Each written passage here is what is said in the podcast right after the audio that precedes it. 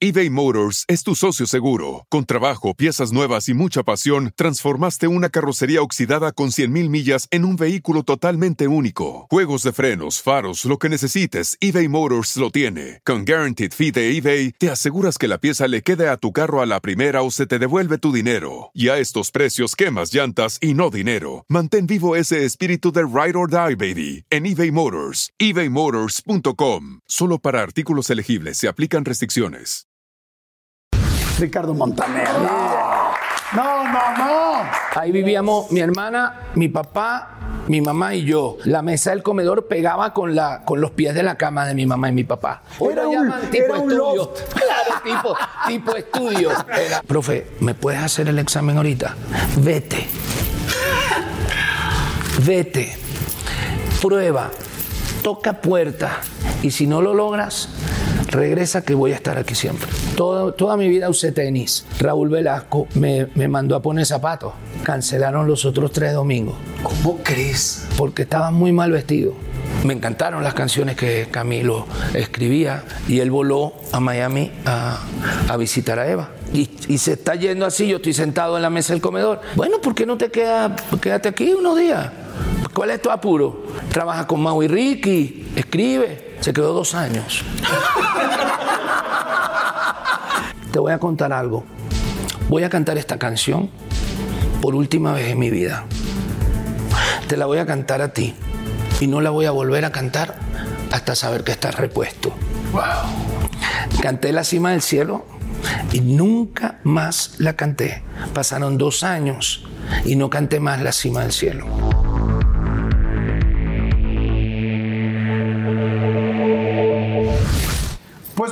Episodio nuevo y un mega episodio. Ya lo vieron en la portada. ¿Qué les puedo decir de él? O sea, este asunto de los artistas que no necesitan presentación es real. Él es uno de ellos en el mundo, pero yo sí lo quiero presentar. Fíjense nada más. 26 discos de estudio, 50 discos recopilatorios y ediciones especiales. Fíjense, 50 discos más 26. Ve- es normal que algún artista muy famoso que, que tenga un gran éxito tenga una o un par de canciones que sean los temas de una telenovela. Él tiene 27. Imagínense esto, 27 canciones que han sido el tema de 27 telenovelas. Este, el Grammy de Cantante del Año, eh, no, perdón, Cantante del Año por la revista Billboard, el Grammy por eh, Latino a la Excelencia Musical. Está terminando el Montaner, eh, el Montaner Tour en Estados Unidos. Ahora va a ir a Europa, a Sudamérica, a muchos otros lugares. Va a estar por todos lados. Tiene nueva producción musical, sí. Después de tantos discos, hay una nueva que se llama Tango que además es como muy especial porque viene de un lugar donde para él es especialísimo. ¿Qué más les digo? Ricardo Montaner. No, no, no. no.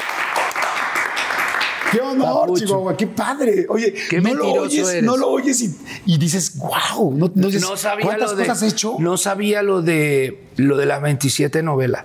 27. De verdad no lo sabía y no sé de dónde Carrizo lo sacaste, pero, pero la verdad que no había contado. Son muchísimas. unas cuantas, sí. Sí. Y, y todo empezó como que de casualidad. Ajá. Eh, me dieron un, un final de una novela en Venezuela cuando comenzaba todo esto.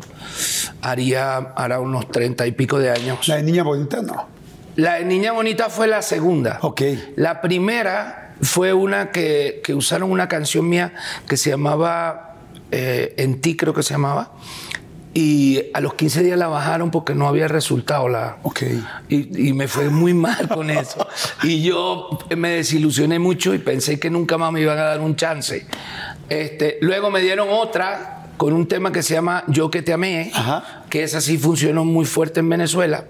Y la de Niña Bonita vino a ser, tan enamorado, vino a ser como la, el tercer o cuarto tema. Sí, Pero todo comenzó como que eh, no había, eh, venía una novela que acababa de producir Venevisión en Puerto Rico y faltaba un tema de novela. En ese Ok. momento, ningún artista del, del roster de, de Rodman, que era mi primera compañía, había, tenía disco nuevo.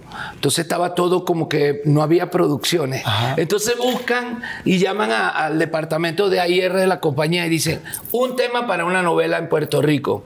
Y el tipo que, que era el AIR un gallego amigo mío, saca de la gaveta así un cassette y dice, ay, aquí tengo un demo de, de un muchacho que vamos a sacar que se llama Montaner.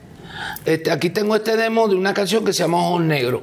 Ahí te lo mando. Y manda un demo en donde yo estoy con un piano cantando Ojos Negros en el cielo de una noche fría. Manda el demo a Puerto Rico y a los 10 días que está la novela, empieza la radio a pedir la canción, que dónde está el tema, que para ponerlo, que no sé qué. No existía ni tema, ni existía ¿Era un álbum, demo? No había nada. Las radios copiaban del final de la novela, pegaban el micrófono a la pantalla. No es cierto. Te doy mi Para que la gente lo escuchara No, así. lo grababan y salía al aire tal cual lo grababan del televisor. ¿De la sí. tele? Sí, pana. Así comenzó, así comenzó mi historia. Qué padre, amigo. Pues la verdad estoy encantado de que estés aquí. La vamos a pasar padrísimo. Saludos a todos. Ya saben de qué se trata esto. Este, tómense algo con nosotros, lo que cada quien quiera. Nos vamos a tomar agüita y café, pero ustedes se quieren echar un tequilita o un té o lo que cada quien quiera. Sí. Lo vamos a disfrutar muchísimo. Oye, Ricardo, que va a haber un reality con Ah. Mao, con Ricky, con Eva Luna, con Camilo, contigo, evidentemente, y con todas las esposas. Con y todas las esposas, con, con Me preocupó más lo de las esposas. Este- Eso me asusta. o No, sea- fíjate que no, al contrario, al- terminaron,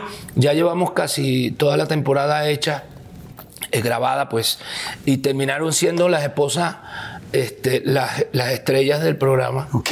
Porque cada quien tiene vida propia. La Claro. gente no, muchas veces no sabe que Marlene es, por ejemplo, mi esposa es cineasta, ha hecho más de 400 trabajos audiovisuales, videoclips para muchísimos artistas. Este, mm, eh, Sara es una, la esposa de Mao, una diseñadora gráfica extraordinaria, que es la que hace las portadas de la mayoría de nosotros. Por ejemplo, Steph, que es una gran actriz que, que tiene proyectos por ahí que han salido. esposa de Ricky. Que es la esposa de Ricky. Ajá. Y así, bueno, Camilo ni te digo, que es el, el- el marido de Eva, este, ni te cuento el éxito que Camilo ha tenido. Claro. Así que sí, No, te somos una preguntar. familia bastante bullanguera. Qué padre va a estar ver ese reality. No, y te quiero preguntar al rato de cómo recibiste por primera vez a Camilo, así de con Evaluna de papi, este es mi novio, y con los bigotes y todo el rollo. O sea, quiero preguntarte a ver cómo fue eso, pero me quiero ir mucho antes. Y este, a ver. Naciste en Avellaneda, en Argentina. O sea, todo el mundo te ubica completamente Sí. venezolano. Sí. Pero realmente naciste En Buenos Aires. En Buenos Aires. Sí. Avellaneda es una zona. es- Avellaneda, sí. Es una zona de, de Buenos Aires muy, muy populosa. Ahí está el, equipo de fútbol que yo he seguido desde niño, que es el, el Club Atlético Independiente. Ok. También está el equipo de Racing, que son obviamente dos equipos rivales. Eh, yo nací en Avellaneda por casualidad, porque, porque no, eh, mi mamá fue a parir en Avellaneda, pero yo en realidad soy de Valentina Alsina, que es una localidad tanguera y musical por excelencia. Es un barrio muy popular. De ahí han salido artistas muy importantes como Sandro, bueno, ¿qué te cuento? Fito Páez, mucha gente que... ha- no, Fito es de Rosario. Este, mm, mucha gente que ha salido de, de Valentina Alsina. Y... eh, yo, yo me crié ahí con, ahí estaban mis abuelos, vivíamos a, a seis, siete cuadras de diferencia con mis tíos. Ok. Y ahí fue mi niñez, mi primera niñez. Norma, tu hermana, nace después. Sí, a los dos años. Tú eres el primogénito. Yo soy el más grande de la familia. Por, ¿Por qué se van a Venezuela? mi papá, porque, porque consiguió una oportunidad de trabajo, la estábamos pasando complicado. Nosotros vivíamos en una, en una casa de vecindad. De, donde vivían cinco familias, una de las familias era la mía, en una habitación este, con paredes de madera vivíamos mi hermana Norma, mi papá, mi mamá y yo. Ok. Este, ¿Era, ¿Era solo una habitación? Era una habitación con un baño compartido con el resto de las familias que vivían Ah, de las familias de las Sí. cinco. A ver, espérame, entonces déjame ubicar la, eh, eh, eh, la casita.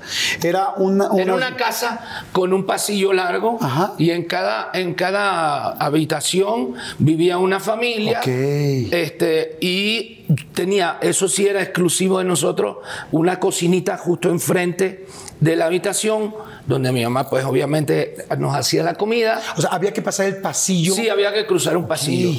Sí, era, era, y un frío del carajo. Sí, me imagino. en invierno. Oye, y entonces en esa misma, en esa misma habitación Ahí ahí eras- vivíamos mi hermana, mi papá, mi mamá y yo. Y había en el centro, había una mesa Ajá. Y cuando llegaban invitados, algún tío que venía o lo que sea, lo recibíamos, esa era la mesa del comedor. Entonces, donde comíamos, digamos, cuando venía algún invitado, pero la mesa del comedor pegaba con, la, con los pies de la cama de mi mamá y mi papá. Ok. Era un solo cuarto en donde todo pasaba. Hoy Era lo un- tipo era un loft. Claro, tipo, tipo estudio. Era la. Pero olvídate. O sea, entonces estaba la mesa al lado la cama. O sea, Sí, el mismo cuarto era el cuarto, la, El la- comedor. comedor, Claro. salón de juegos, Obviamente. esgrima, Sí, ¿no? que quede claro. Esgrima. esgrima y estaba todo ahí. Sí. Y en la noche cuando se iban a dormir, Cada de quien, repente mi hermanita a un lado, yo del otro. De- del otro lado del cuarto tenía mi, mi cama y obviamente en el medio estaba la de mi mamá y mi papá. Ok. Ahí en esa cama donde yo, donde yo dormía, eh, ahí amaneció cuando tenía seis años mi primera guitarra, que me la trajeron los Reyes Magos. Ok. Ap- apareció así puesta en la camita. Apoyada.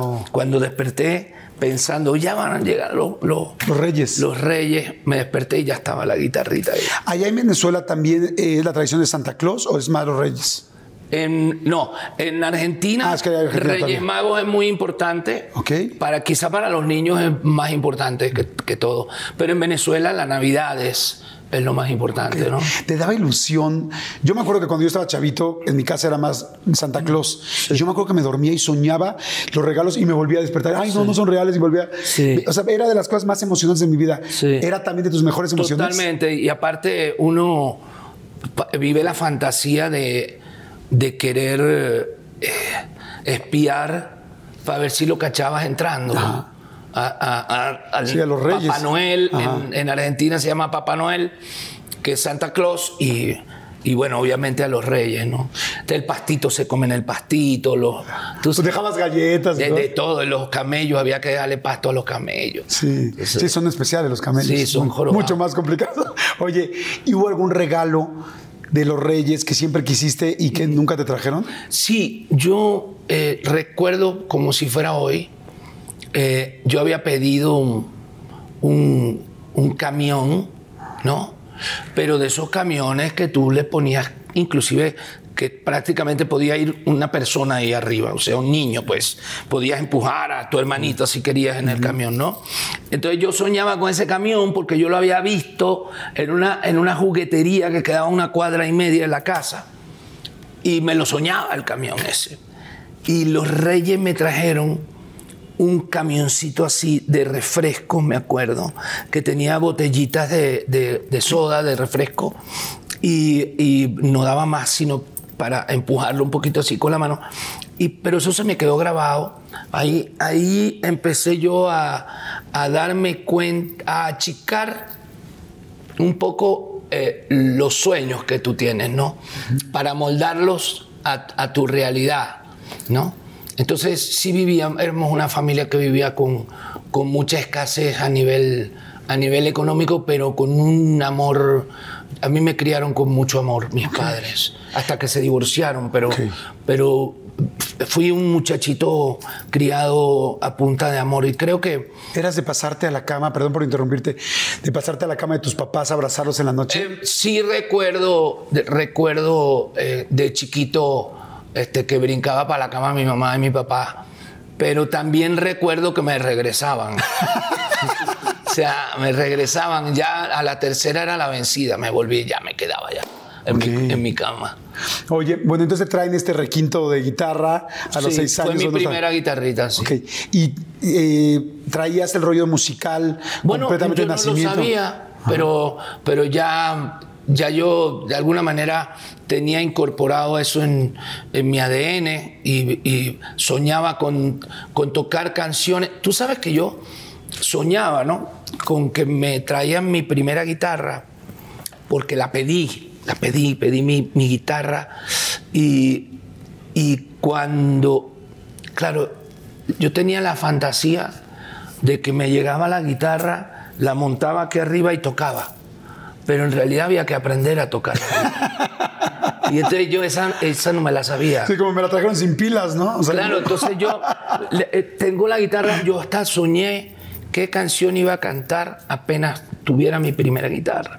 Que era una canción de Palito Ortega. gracias a Dios, con los años me hice amigo de Palito Ortega, que fue mi primer ídolo a quien le pude confesar esa debilidad que yo tenía por su música y, y cuánto influenció él mi vida y mi decisión de ser músico, ¿no? Entonces, este, recuerdo como si fuera hoy esa mañana cuando agarré la guitarrita y sin saberla tocar, empecé a rascar la guitarra así y empecé a cantar. Alegría, yo tengo el alma llena de alegría, por eso canto y vivo todo el día. Es la forma más sencilla de expresar felicidad. Y así, así, sin saber tocar, con una mano sin hacer nada y la otra mano tocaba. Entonces, claro, nadie me había explicado que para tocar la guitarra había que aprender. Wow. Al tiempo ya después. Estabas muy chiquito. Pero luego entras a la escuela. Sí, bueno, y nos fuimos, ¿no? Después. Ah, ¿Cambiaron de lugar? Bueno, este, estuvimos viviendo un año en, en una urbanización en otro lado porque papá quiso poner un, un abasto. ¿no? ¿Un abasto es una tienda? Una tienda, sí, de, de, de, comida, de vino, de empanadas, de fiambres, de cosas. Este, y compró, compró a crédito esta casa y, y, en esa casa había un espacio de, para poner un local. Okay. Y ahí puso mi papá esta despensa y esta tienda que se llamaba Mi Sueño. Okay. Y al lado había como un una ventanita que era como un kiosquito. Y en ese kiosquito yo vendía unas cositas así que se llaman alfajores, que son unos dulcitos argentinos. Sí, y vendía lápices y vendía borradores.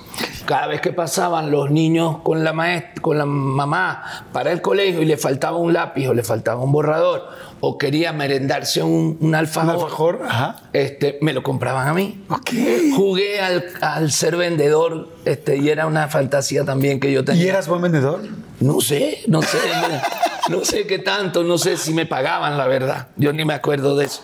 Pero um, al cabo de un año de habernos mudado ahí, un día recuerdo que llegó un auto a la puerta de mi casa y era uno de los mejores amigos de mi padre.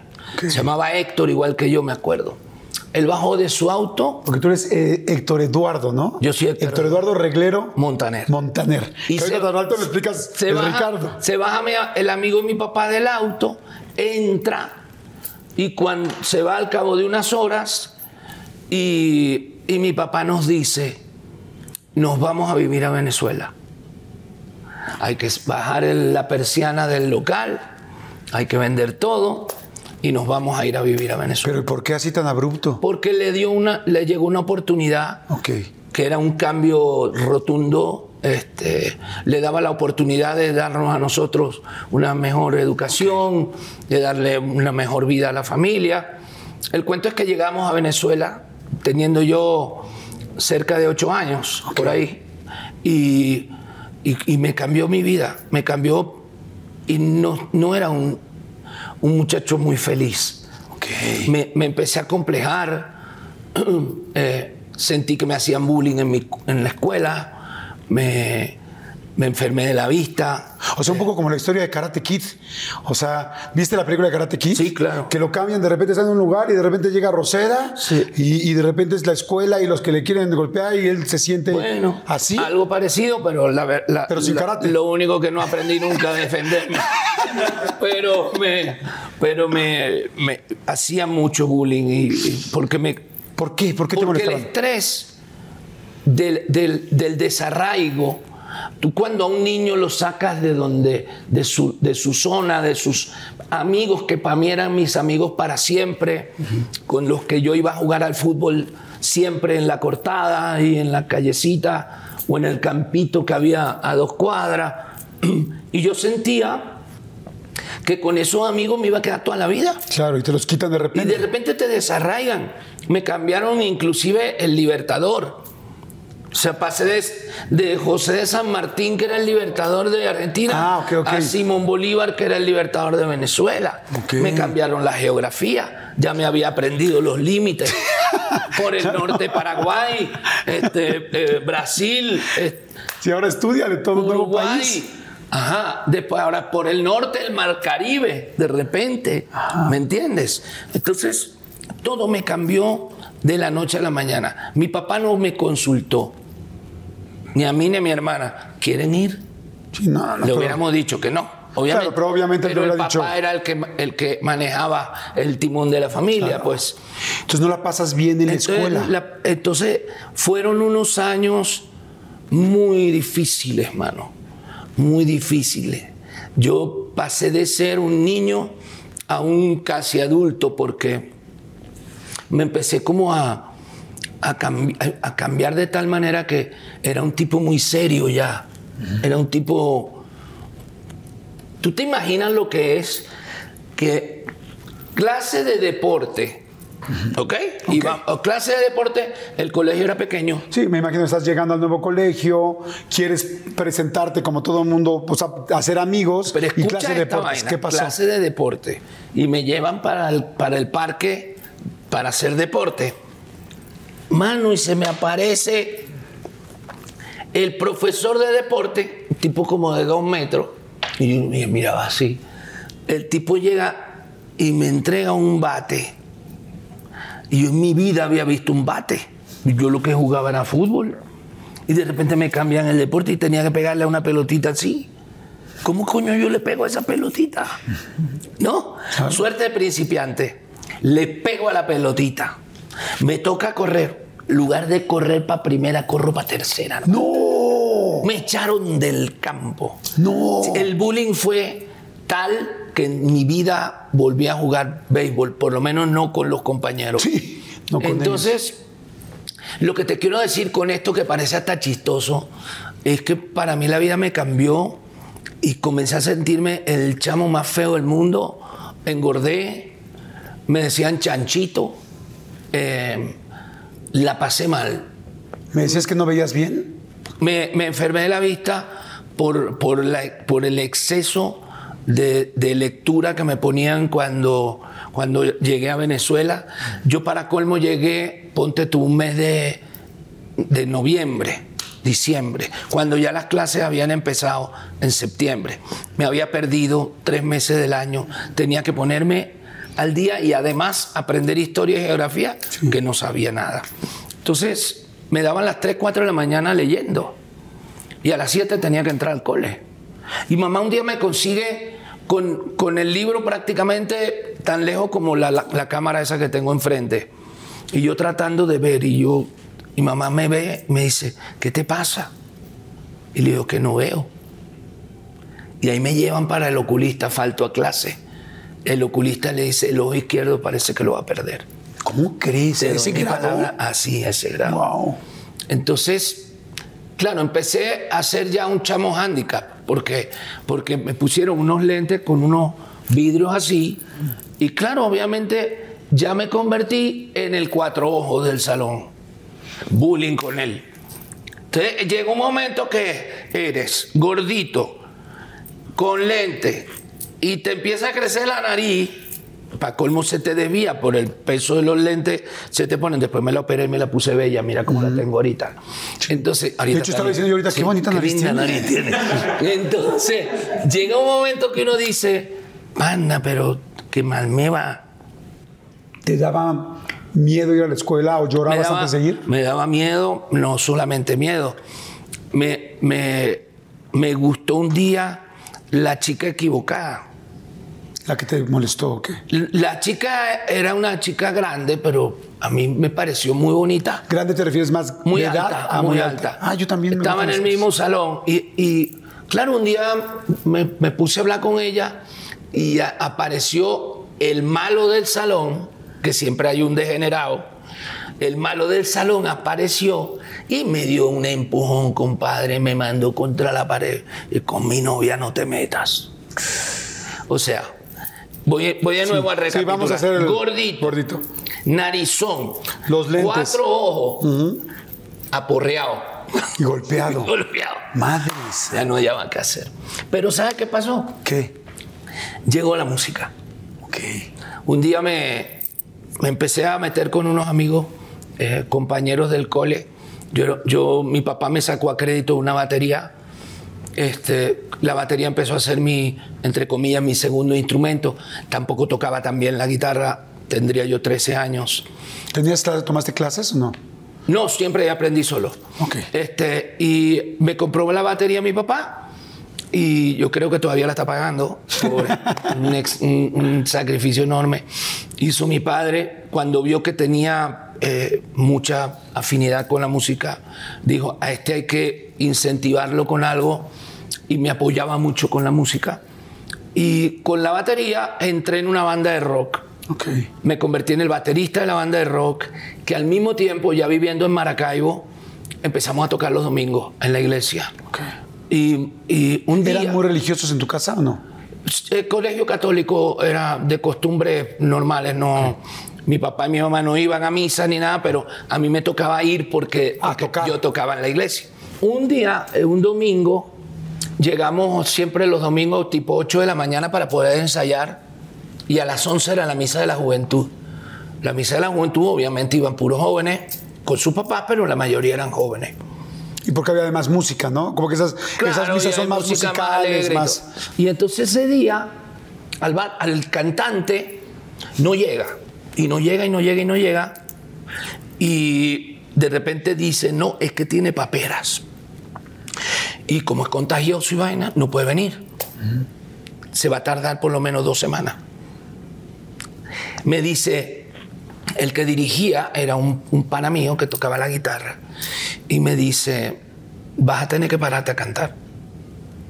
Al que tocaba la pandereta, que también sabía algo de percusión, lo pasan para la batería y me ponen a cantar a mí. Cuando voy por la segunda canción, yo con un miedo, porque la batería era mi, la batería era mi mampara para que nadie Claro. me viera. Claro, sí, porque te- te- no te sentías guapo, te sentías todo. y ya viste, ya te empieza a crecer la barba, entonces tienes cuatro pelos y un bigote horrible. Y entonces, claro, te quieres dejar el bigote largo para taparte la cara, ¿me entiendes? Y crecía más la nariz. A medida que te vas por- a desarrollar, todo te crece, los brazos se te alargan, ¿no? Sí, sí, sí, sí, Te tiras sientes todo. el tipo más feo del mundo. La batería me servía para taparme detrás de los tambores, detrás de los platillos. Y de repente canta enfrente. Y canta. Y, Bueno, espérame, ¿y cantabas? O sea, ¿tenías buena voz? bueno, no sé, pero me dijo momento, o sea, ¿no lo habías descubierto todavía? No, yo no, yo, yo cantaba mucho en mi casa, obviamente. Este, y yo ensayaba, por cierto, ensayaba con canciones de Manzanero, porque me acuerdo, este, por ejemplo, de Adoro, Mm. y, y yo la ponía, mi mamá tenía el, el disco de Manzanero, yo ponía Adoro, y como Manzanero cantaba en, en un tono agudo, me encantaba porque me daba perfecto A ti. al tono que yo tenía a esa edad, que gracias a Dios conservé- he conservado por mucho tiempo. Pero, pero volviendo al tema, me subo, o sea, me paro a cantar.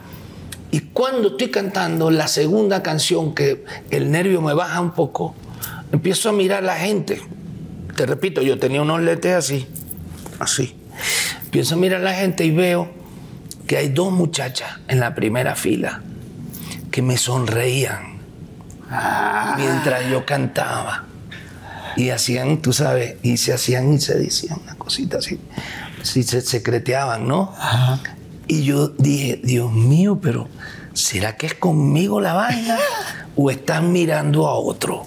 Yo volteaba para los lados para ver con quién carajo era la está vaina. Jesús, está la Virgen María. Por eso- Debo ser yo. Tengo que ser yo. Entonces, de ahí en adelante nunca más me senté. Me sentaba en la batería, pero me arrimaban un micrófono y cantaba.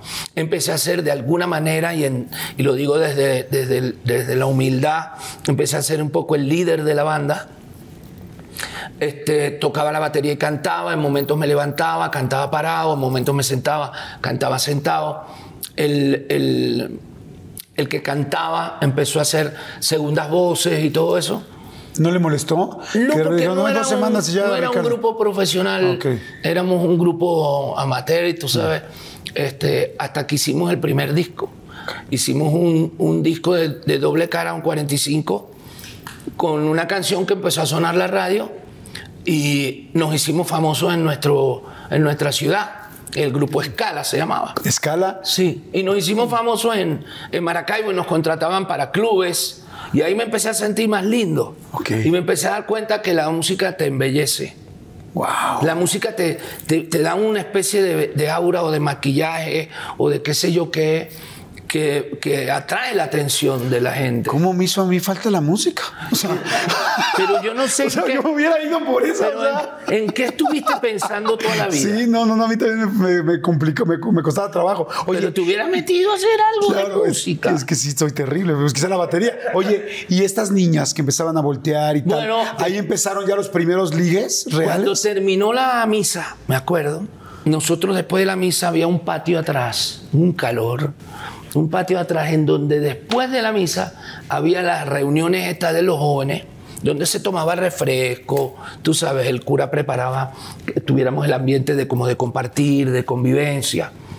Y recuerdo cuando fuimos al lado del patio, llevábamos los instrumentos para tocar las mismas canciones, pero ahora en el patio, ver esa, esa complicidad con las muchachas me dio la seguridad como para ponerme a, a- cantar y empecé de ahí en adelante, pues hasta el día de hoy no he parado. Alguna vez leí que en una parte de, que en esta parte previa a, en la iglesia, en la música y en esta situación complicada económica, que tu mamá, que tenía solo unos zapatos, este, que tenía solamente unos zapatos para fin de semana y para semana, ¿cómo? eBay Motors es tu socio seguro. Con trabajo, piezas nuevas y mucha pasión, transformaste una carrocería oxidada con 100.000 millas en un vehículo totalmente único. Juegos de frenos, faros, lo que necesites, eBay Motors lo tiene. Con Guaranteed Fee de eBay, te aseguras que la pieza le quede a tu carro a la primera o se te devuelve tu dinero. Y a estos precios, quemas llantas y no dinero. Mantén vivo ese espíritu de Ride or Die, baby, en eBay Motors. ebaymotors.com. Solo para artículos elegibles se aplican restricciones. Eso. tenía unos zapatos que eran color beige. este, y yo tenía que cuidarlos full. Porque primero yo iba caminando todos los días a la escuela, ¿no? Y venía caminando. Entonces, este, mi mamá me compró unos zapatos y con los meses me compró otros zapatos, pero igualitos a estos. De manera que yo tenía unos que yo mantenía totalmente limpiecitos así, que eran los que me ponía los fines de semana, que eran iguales y los que usaba para ir al cole todos los días, que se iban deteriorando poco a poco. Este, pero no, pero te tengo otro cuento que iba más allá de los zapatos. Mi mamá me compró un pantalón gris.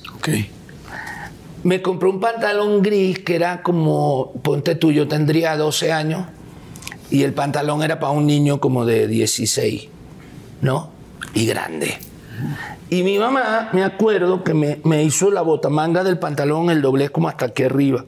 Y todos los años descosía y le iba bajando. Ay, hasta que mi crecía. Entonces mi pantalón tenía, eh, eh, tenía Rayas. franja- franjas así, que- como los árboles, viste que Ah. la corteza de los árboles, tú, tú sabes cuántos años tiene el árbol según, Sí, según- según las. Exacto, bueno, te- tú, tú sabías más o menos mi edad por, lo- por la, ra- la- la franja que dejaba de gastado. A medida que mi mamá me lo estiraba, era gris, muy feo el pantalón. Ah. Pero mamá, que mamá trataba de, de hacer lo que podía. Claro, por supuesto, y además uno lo va disfrutando. ¿Y tus zapatos eran de goma, de esos de goma? Goma de... abajo, muy caluroso. Yo vivía en, un- en una ciudad que se llama Maracaibo, que es como, como estar en Mexicali, por allá arriba, que hace un calor bárbaro. Este, y, y la verdad que me costaba mucho trabajo porque yo sudaba mucho.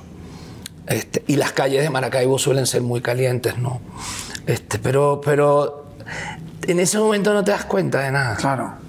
Sí, estás das viviendo un millón de cosas. Oye, y ahorita me quedé pensando, qué, qué linda tu mamá con lo de los, los pantalones, como los zapatos de goma, para poder usarlos de fin de semana, pero igual Para usarlos poder ir los- a las fiestas de la escuela. ¿Te- te- ¿Alguna vez llegaste hacia la fiesta y como que chin mis zapatos y como que te los tapabas o no? No, no, porque me parecía que estaban muy cool mis zapatos. Ok. O sea, no eran caros, pero eran como cool. Y, y fíjate que yo siempre que te he visto, las, las veces que nos hemos visto, siempre te he visto una persona muy fashion. Eres un- una persona que se viste muy moderno, muy fashion. Hoy traes un Palm Angels que son Sí. muy bonita tu sudadera, tus, tus tenis muy padres, tus sneakers. ¿En qué momento te volviste tan fashion? Siempre, ya después, cuando te fue bien, te volviste fashion porque Yo creo que fashion está en la actitud, no, no en, en- en lo caro o en la marca que estés usando. Y yo recuerdo que yo toda mi vida usé zapatos de goma. toda, toda mi vida usé tenis. Yo recuerdo, recuerdo muy bien que mi querido y amado, este, en paz descanse, Raúl Velasco, un día este, me, me mandó a poner zapatos. Raúl Velasco. Claro, yo llegué con zapatos de goma. Ah, ok, al con siempre en tenis. domingo, sí. Ajá. Estamos brincando de época. Sí, sí, pero- sí, está perfecto. Pero llegué a, to- a tocar mi primer siempre en domingo de cuatro, porque iban a ser cuatro consecutivos así. Este, él me había visto cantar en, en Venezuela, en el Miss Venezuela, y me invitó a venir a México a cantar. Entonces, cuando llegué con mis, mis blue jeans y, mi, y mis zapatos de goma, este, él pensaba que todavía no me había cambiado para cantar. Y entonces, entonces me Ya presenta. cámbiate, Ricardo. De de- me presenta y de Venezuela. Aquí tenemos a una persona que promete mucho y México lo tiene que conocer. Y me presenta. Y cuando salgo me ve con la misma ropa que tenía cuando me vio en los camerinos. Y entonces, cuando termino de cantar, me, me- que me, me subo al auto, que estaba con mis promotoras y la gente de la compañía de Melody era. Este, me subo al auto y veo que las muchachas no llegan, la de prensa, y no llegan, y de repente suben al auto con unas caras largas y me dice, cancelaron los otros tres domingos. ¿Cómo crees? Como que lo cancelaron, chico. Sí, están cancelados, no, no puedes venir. ¿Pero por qué? Si tengo cuatro domingos. No, porque, porque estabas muy mal vestido. Y para colmo te sentaste en el piso. Pues yo me senté en el piso literalmente para cantar una canción. En un escalón me senté. Y que no, y que eso no estaba bien, que no. Y bueno, yo me fui. Y, y ¿qué? ¿No te dio bajón? ¿No te... Me dio un bajón bárbaro, pero me dio al mismo tiempo un empujón bárbaro. Porque ya no tenía la ventaja de la televisión, que, que tú cantabas en un programa como, como siempre en domingo y en- al otro día no podías ni caminar por la calle. Exacto. Bueno, este, me fui con, fui a la compañía de disco el día lunes y el director de la compañía dijo, bueno, plan B, te vas a ir con estos dos tipos a hacer promoción. Los- eran dos hermanos promotores y tenían un Volkswagen y me subieron al Volkswagen y nos fuimos en carretera para el Bajío, para todo recorrimos todo eso, los mochis, todo. Por todo México. Pero con el Volkswagen y yo atrás. y los dos gordos adelante. Tenía un calor yo allá atrás. Loco, abríme la ventanota abierta. Entonces me fui a recorrer todo México con mi tan enamorado debajo del brazo. ¿Y con los tenis? Por supuesto. Eso, en un mes de abril, me acuerdo, yo llegué un 8 de abril a este país por primera vez ¿Cómo te acuerdas? para cantar, a- para cantar en Siempre en Domingo. Y entonces nos fuimos y me tardé casi tres meses dándole vuelta a todo el país por carretera. Hasta que él, él- él me lo dijo, el, el director, me dijo, tú créeme que le vas a dar la vuelta a México haciendo promoción y antes de que termine el año, tú vuelves como estelar al programa. ¿Y? Créemelo, me dice así. Cuando llega octubre, noviembre, suena el teléfono de la compañía, este, de la oficina de, de Raúl que me estaban pidiendo para que volviera.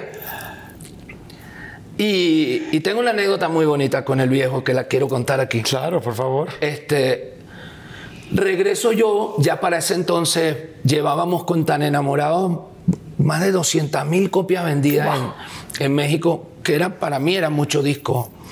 Este, y me vengo y me presento en, en Siempre en Domingo, pero no lo veo a él antes de cantar. Él, estaba eh, allá, lo veo de lejos, me meten como en un camerinito pegado al, al foro y, y él dice, hace dos noches cenó en mi casa conmigo y con mi esposa mi querido amigo Julio Iglesias. Conversábamos con Julio y le pregunté a Julio, ¿quién crees tú que es el artista que más te gusta a ti de todos los baladistas que hay hoy en día? Sin contarte a ti, ¿quién es el artista que más te gusta? Y estábamos cenando y él me respondió, el artista que más me gusta a mí de todos los que cantan hoy en día se llama Ricardo Montanero. Wow. Y hay una canción de él que me encanta y tal, tal, tal, tal. Ese fue el cuento. Él viene y me presenta y dice, escucha esto. Esta noche él vuelve, estuvo en el mes de abril. Hoy vuelve y públicamente quiero decir que descubrí después de un tiempo la capacidad que tiene como profesional, como cantante, y, dijo cosas maravillosas de mí. Se fue por todo México, no se fue a su casa a llorar, se fue por todo México, recorrió todo el país, hoy es uno de los artistas más vendedores que hay en México y lo quiero presentar como él merece, en el, en el horario que él merece. Con usted, Ricardo Montaner. A partir de ese momento, el viejo y yo nos hicimos entrañables amigos. Tan entrañables, tan entrañables que era obligado el encontrarnos, inclusive en otros países, cada vez que, que él hacía siempre en domingo en otro lado. Y era, era, era obligado para nosotros vernos y charlar y conversar de las profundidades de la vida. Y un día eh, eh, me convocan para... No, estoy, voy a Acapulco a hacer un, un programa con él y me dicen que me llama el productor aparte y me dice que el viejo después del programa salía para Estados Unidos porque le iban a hacer un trasplante. Entonces, que él le querían rendir un homenaje antes que se fuera. Entonces, el homenaje era tres, cuatro semanas más tarde aquí, en el Distrito Federal, en la Ciudad de México, en un teatro. Voy y canto, y él estaba sentado ahí, mu- muy demacrado, ya se veía que, que estaba afectado. Y mm, su canción preferida mía era La cima del cielo. Y entonces le digo, mira, con él ahí sentado, te voy a contar algo. Voy a cantar esta canción por última vez en mi vida. Te la voy a cantar a ti y no la voy a volver a cantar hasta saber que estás repuesto. Wow. Canté La cima del cielo y nunca más la canté. Pasaron dos años y no canté más La cima del cielo. Te termino la anécdota. Estaba en el Festival de Viña del Mar, quizás de las veces mm, más explosivas de mis presentaciones en Viña del Mar. He ido muchas veces, gracias a Dios. Y estoy en Viña y estoy preparándome para el concierto y recibo un fax. ¿Ok? Un fax. No un email ni nada, porque no habían. Recibo un fax. Eh, el fax era manuscrito. Y en el fax decía, querido Ricardo, aquí estoy con mi esposa pendiente de tu presentación de esta noche, totalmente repuesto, pidiéndote por favor que vuelvas a cantar La cima del cielo porque tu público lo merece. Esa noche, desde Viña del Mar, le dediqué La cima del cielo a don Raúl Velasco, festejando además que ya estaba sano. Wow. Eso fue. ¡Wow! ¡Qué bonito! Bonito, ¿no? Salud. Bonito. salud. Salud, por ti, salud. salud. por tu carrera, salud Ya- por el ya señor Velasco. ¿eh? Ya está afectando. Oigan, está buenísima, buenísima la plática. Si les está gustando, por favor, denle like, compártanla, suscríbanse al canal y este, vamos a seguir platicando con Ricardo Montaner, que está delicioso O pásense esto. para otra cosa. Claro, no se van a pasar. Contigo aquí al lado no se van a pasar. Regresamos. Pues bueno, seguimos ya después del refil. Espero que hayan podido ir a hacer algo, checar algo. Hay mucha gente que nos está escuchando, que viene manejando. Hay mucha gente que está haciendo un proyecto. Hay gente que está haciendo qué hacer en su casa. Hay gente que está en oficinas. Sí, le, le dimos permiso para ir para el baño. Ya mucha gente fue a hacer el baño. Claro, Yo siempre les digo pipí, popó, lo que cada quien quiera. Cada quien. Que vaya. Inclusive hay gente que posiblemente nos ve y están teniendo pues un No, acercamiento. no, loco, no. Olvídate, eso no sucede así. Óyeme, óyeme, no, se, se- se- se necesita un poco más de concentración. de cosas. Oye, Ah. hace rato que estábamos hablando de las niñas y todo este asunto. Tus canciones, evidentemente, y tu carrera en general, hay pues muchísimo romanticismo. ¿Eres así? ¿Eres una persona muy romántica o no necesariamente? Sinceramente creo que sí. Eh, yo, yo creo que, que conquisté a Marlene a punta de, de romanticismo. A mí yo siento que me ayudó mucho la guitarra. Me ayudó mucho el, el, poder acercarme y tocar la guitarra. Yo creo que es que ese ha sido quizá esa, ese cablecito que me ha ayudado toda mi vida. Este, y toda mi vida lo ocupa Marlene porque llevamos 33 años de casados. Sí, wow. Y aparte de eso, tuvimos 5 años antes casi. Yo creo que uno, el romanticismo no se circunscribe exclusivamente a la pareja. Estoy de acuerdo. Sino que uno vive, uno puede vivir una vida de romanticismo, de vida romántica, y no por eso ni es cursi ni es frágil, ¿no? Claro, eso me encanta, ni es frágil. No, porque mucha gente que es, que es sensible Sí. es- se siente que por eso es frágil o insegura. Y no, no. es sensible, ¿no? Es más emocional que total, otra. Total, Yo creo que parte del, del secreto con tu pareja es mostrarle lo frágil que eres para que ella entienda que, que, uno, que uno puede ser tan fuerte y tan frágil según la circunstancia. Wow. Que puede ser fuerte ante, ante cualquier cosa que venga para emprender lo que sea, ¿no? Por el bien de tu familia y de tu hogar. Y frágil al mismo tiempo como para conmoverte eh, con, con las cosas que suceden a tu alrededor y que para, que para otro quizá pasan desapercibidas. Claro. ¿no? Y esa fragilidad muchas veces, eh, lejos de, de perjudicar, enriquece. Claro. Me voy a regresar cuando me dices que eh, la iglesia empiezas a sentirte más seguro cantando, ya no te bajaste de cantar, las chicas se empiezan a acercar más. Tenías evidentemente esa sensibilidad, esa fragilidad, porque pues es tu esencia. Este, ¿Cómo fue tu primer beso? Detrás de un arbolito. Ok. Detrás de un arbolito en, en la calle 74 De Maracaibo. de Maracaibo. Este, llevaba, acompañaba a la que luego fue mi novia y a la que luego eh, se convirtió en la mamá de mis dos primeros hijos. este, nunca fui demasiado noviero. O sea, Ana Vaz fue Ah, fui mi, mi primer beso. Mi primera novia. ¿Y primera a ella esposa? le di mi primer beso, sí. Wow. Y, y- y con ella tuvimos a, a Héctor y a, a Alejandro. Y fue, recuerdo perfecto, fue detrás de un arbolito. Y cuando me despedí de ella, porque no podía dejar que, mi, que su papá me viera, su papá fue siempre muy severo, muy complicado. Yo, yo recuerdo que fue un beso de despedida porque eh, yo la acompañé del colegio de ella hasta la esquina de su casa y, y recuerdo haberle dado ese beso, que no fue sino un beso de pico, y que eso me, me- me sirviera para ir prácticamente corriendo a mi casa a contarle a mi mamá que había besado a una chica. ¿Qué te dijo? Bueno, imagínate. ¿Y cómo fue? Bueno, mami, detrás, algún día vamos a pasar por ahí. Detrás había un arbolito y tal, y ahí le di.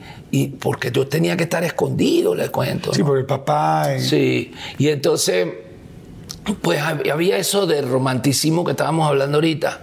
¿Ya le componías canciones o todavía no? Eh, eh, yo ahí eh, empecé a escribir este, mis primeras canciones, tendría 13 años yo. Ah, estabas chiquititito. Sí, sí. 13 Sí, años. 13, 14 años. ¿Y se casaron a los cuantos? A los 18. Ah, también muy joven. Sí. Oye, Yo- mi hijo Alejandro nació cuando yo tenía 18 años, ¿Y Héctor? Cuando tenía 21, Ok. por Oye, cumplir 21, sí. oye, ¿y que tuviste que vivir con los suegros? Sí. Madre santa. Arrimado. No. Obviamente Bueno, es la historia de muchísima gente. Claro, pero es que yo no tenía ni donde, imagínate si yo era un estudiante. ¿Y cómo es vivir con los suegros? Digo, con, Horrible. con todo respeto. pero- Bueno, no, horrible en ese momento. Porque como yo no tenía pues, de dónde caerme muerto, o sea, yo no tenía nada. Un niño de 18 que era un estudiante. Entonces, había tenido un trabajito de office boy en un banco, este, pero nada que ver. A lo que me casé, mi papá me dio trabajo en, en donde él trabajaba. Era como un depositario, papá, papá manejaba un grupo de, de obreros, de empleados de, de- construcción petrolera y cosas de esas. Y a mí me dieron para manejar el depósito de un almacén de herramientas.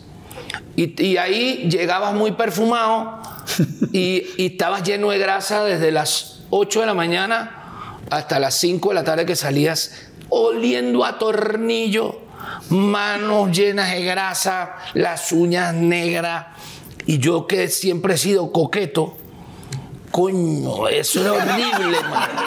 O sea, horrible, horrible, horrible llegar a la casa todo sudado. Pana, qué momento tan negro, tan oscuro. ¿Tenían todo. una habitación ustedes? Sí, en la casa. Claro, es que el papá de ella tenía, era un bienestante, era, él era un señor profesor en la escuela de letras, era director de la escuela de letras de la Universidad del Zulia, en Maracaibo. Era un tipo con un con un estatus muy importante dentro de la universidad. Imagínate cómo sería él de influyente. Que yo estaba inscrito en periodismo, yo estudiaba periodismo. Y un día llego a la universidad, a la, a la clase, yo tenía clase de estilo, no me acuerdo de qué carrizo tenía yo la clase. Y llego a la clase y me dicen, no, no, no, ya usted no estudia aquí. Ah. Yo, ¿cómo no estudio aquí? No, no, no, vaya ahí un momentico a la dirección este, y pregunte. Yo, no, porque es que usted no está más en la lista aquí, ya no lo veo en la lista, me dice.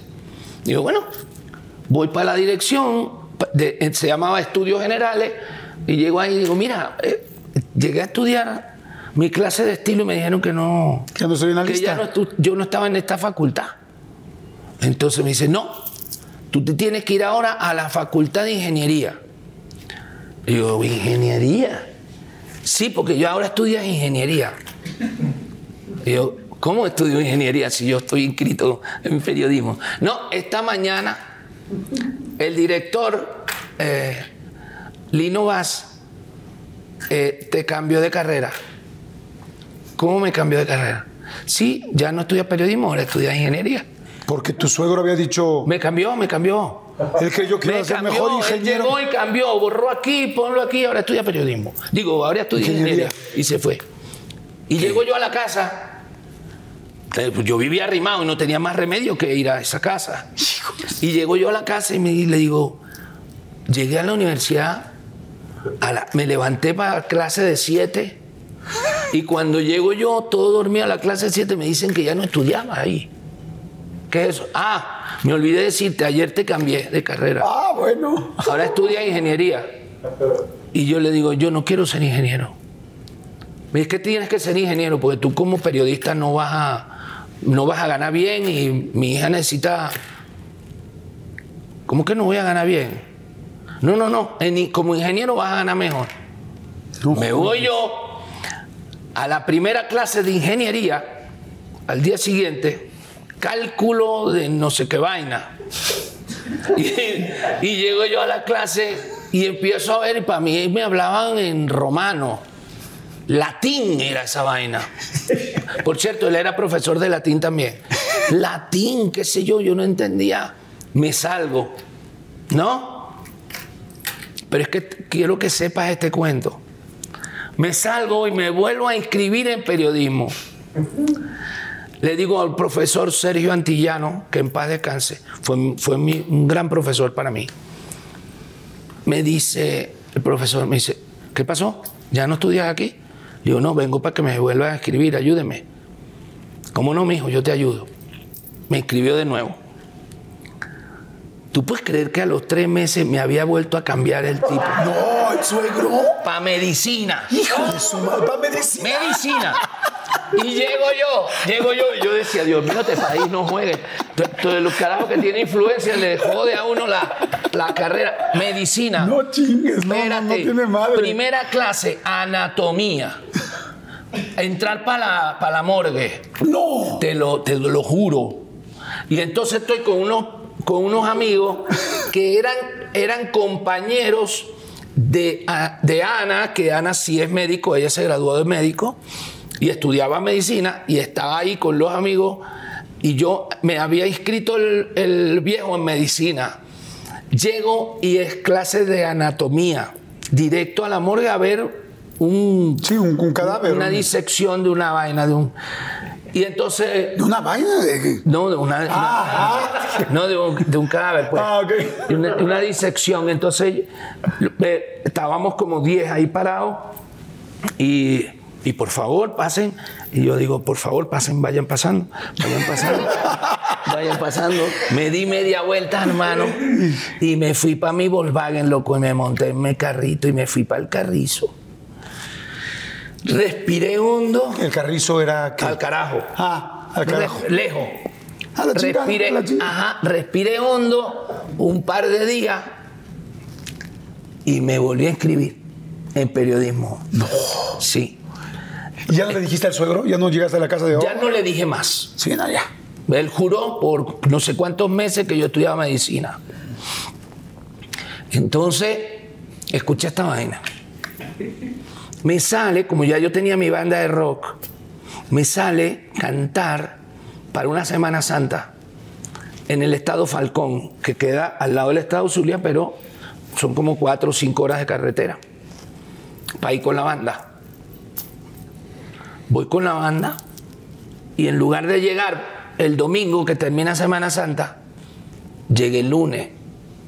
Falté a un examen importantísimo que tenía el profesor Sergio Antillano, que estudiaba estilo, no me acuerdo qué, qué daba él, estilo periodístico. Bueno, y llego yo a la clase, al, examen, perdón, a la clase tarde y el día anterior había el examen, fue el examen y le digo, profe, ¿me puedes hacer el examen ahorita? Que llegué tarde. Me dijo, tengo que hablar contigo. Dime, mira, yo, yo te quiero mucho y yo creo que tú tienes un gran talento para la música. Y yo te puedo soportar todo lo que tú quieras, yo trato de taparte, te doy clases más adelante, te paso para el mes que viene, la semana que viene el examen, todo lo que tú quieras. Pero realmente realmente tú naciste para la música. Cada vez que hay algo en la universidad, estás tú con tu banda tocando. Y sé que lo haces muy bien, dice Sergio.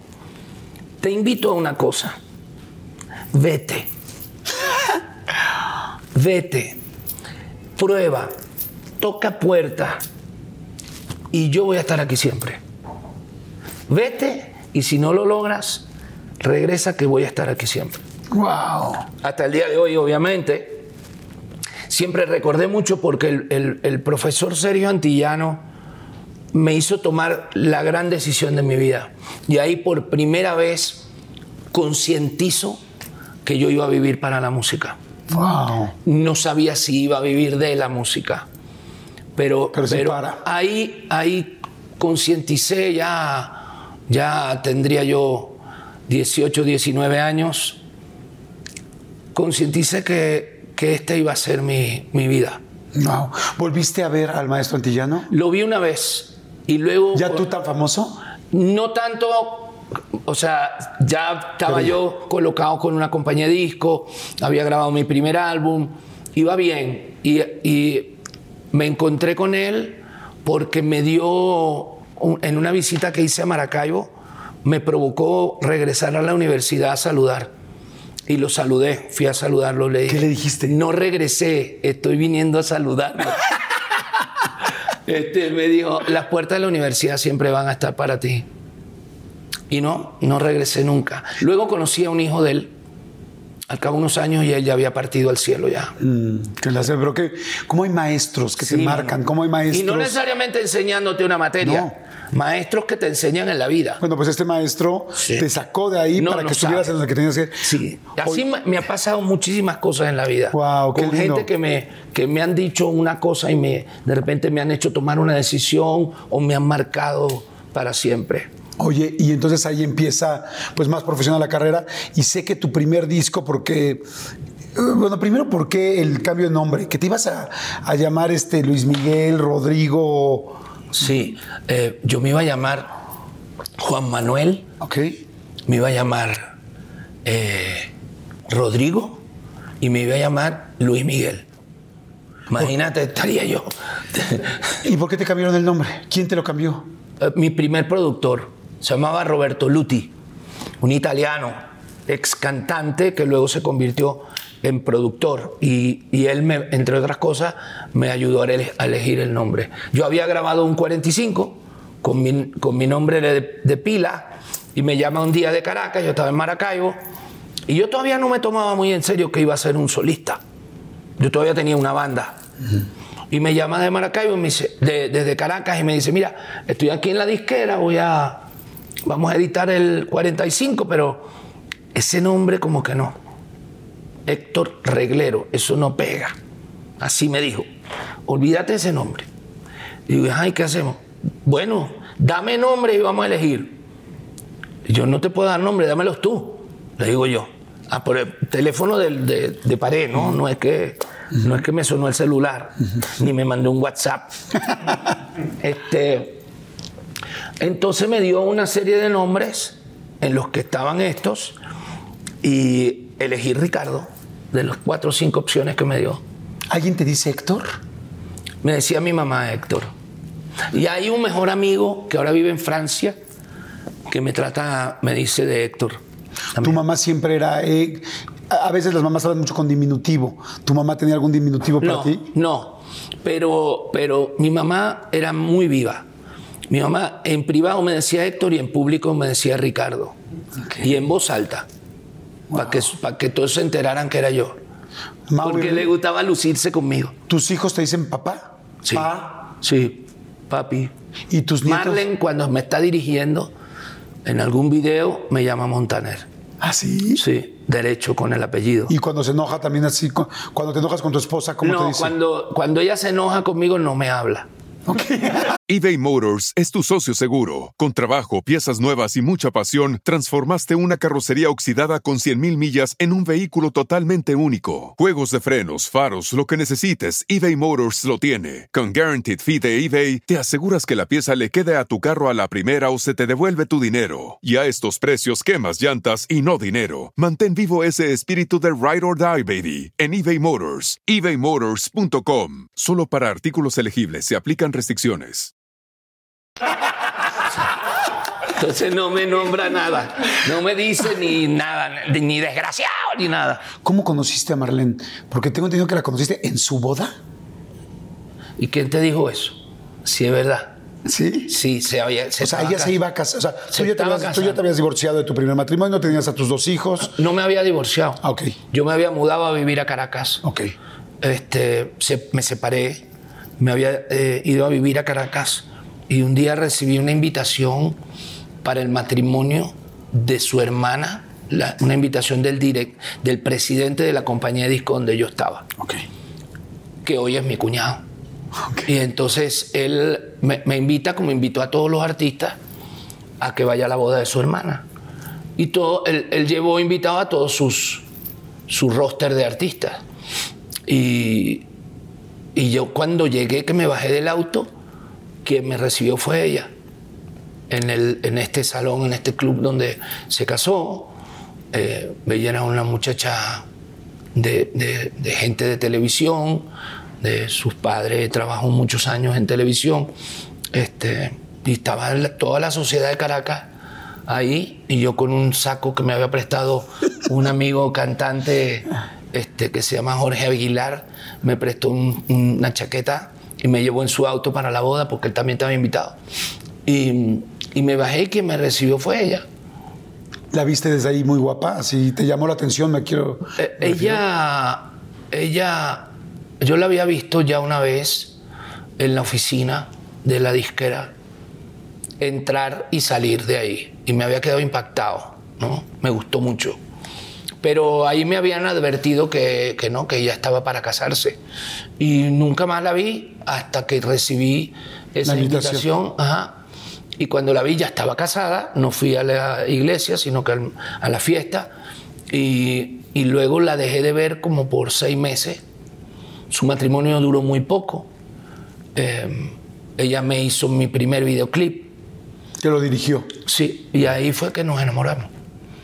Y se fueron enamorando en el videoclip Sí, poco a poco. ¿Cómo sí. fue? Eh, apunté guitarra, hermano. Wow. Serenata. Sí, serenata. Eh, fue- ¿Viste cuando te pasa? Yo no sé si a ti te sucedió, pero cuando te vas metiendo y no te vas dando cuenta, cuando estás entrando en algo que, que desconoces, que no sabes qué es, que te causa, por un lado, misterio y por otro no puedes dominarlo. Cuando tú te estás enamorando, te pasa eso. Vas un poco a ciegas, pero al mismo tiempo quieres. Este, y eso me pasó con ella. Nos enamoramos desde el primer momento y hasta el día de hoy. Y mantenemos especialmente el enamoramiento, ¿no? Esa, esa cosa que normalmente sucede desde la primera chispa hasta un tiempo después y que luego se posterga o se cambia o se, se modifica y pasa otra cosa. Bueno, yo no podría estar al lado de ella si no supiera que estoy enamorado. Me voy a salir un poco de ese tema y me voy a ir a la parte profesional. Me dices, empiezo, me dicen en la escuela, ya me voy a, dedícate a esto, te dice tu maestro, te empieza a dedicar. Tu primer álbum, ¿cómo le fue? Tu primer Horrible. disco. Mi primer álbum fue horrible, lo grabé en Maracaibo. Tocaba yo mismo la batería porque no tenía cómo pagar a todos los músicos. Este, eh, parte de la banda que me acompañaba en esa época, yo cantaba en bares, en clubes. Este, me ayudó en, en- en una sola sesión de estudio de un día. Este, grabé 10 temas. ¿Cómo crees? Sí, grabamos 10 temas, música y voz. Este es un álbum horrible, que suena feo. ¿Lo tienes Sí, claro. Físicamente? ¿Cómo se llama? Eh, no me acuerdo, creo que no tiene nombre. Solo Ricardo Montaner, creo.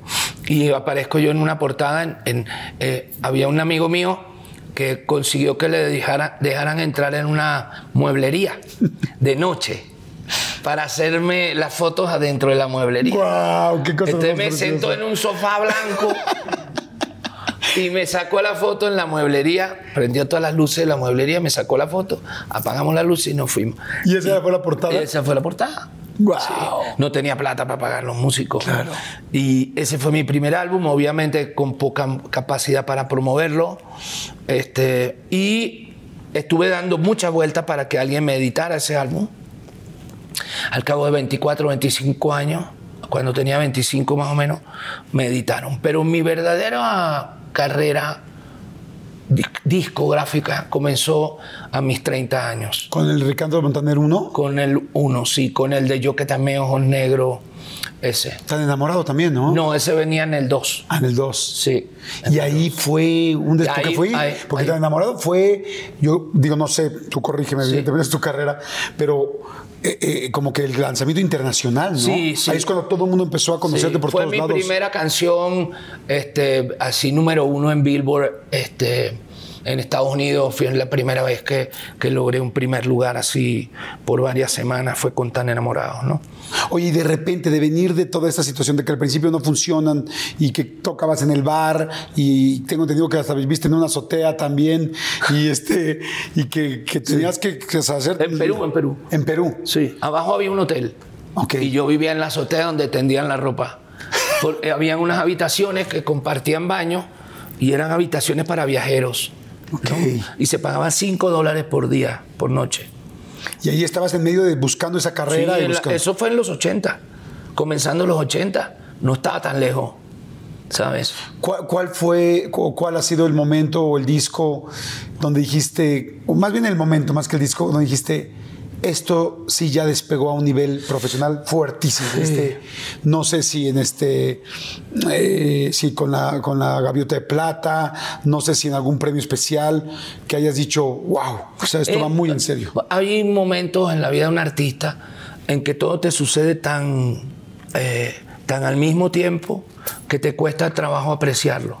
Y, al- y- y es lo que yo le digo a mis hijos constantemente, que vivan presencialmente cada episodio de su vida artística, que no la vean ni a través de los periódicos, ni de las redes, ni, ni a través de los streaming que tengan, que cuando estén en un lugar a casa llena, lo aprecien como una única vez este, y lo atesoren, ¿no?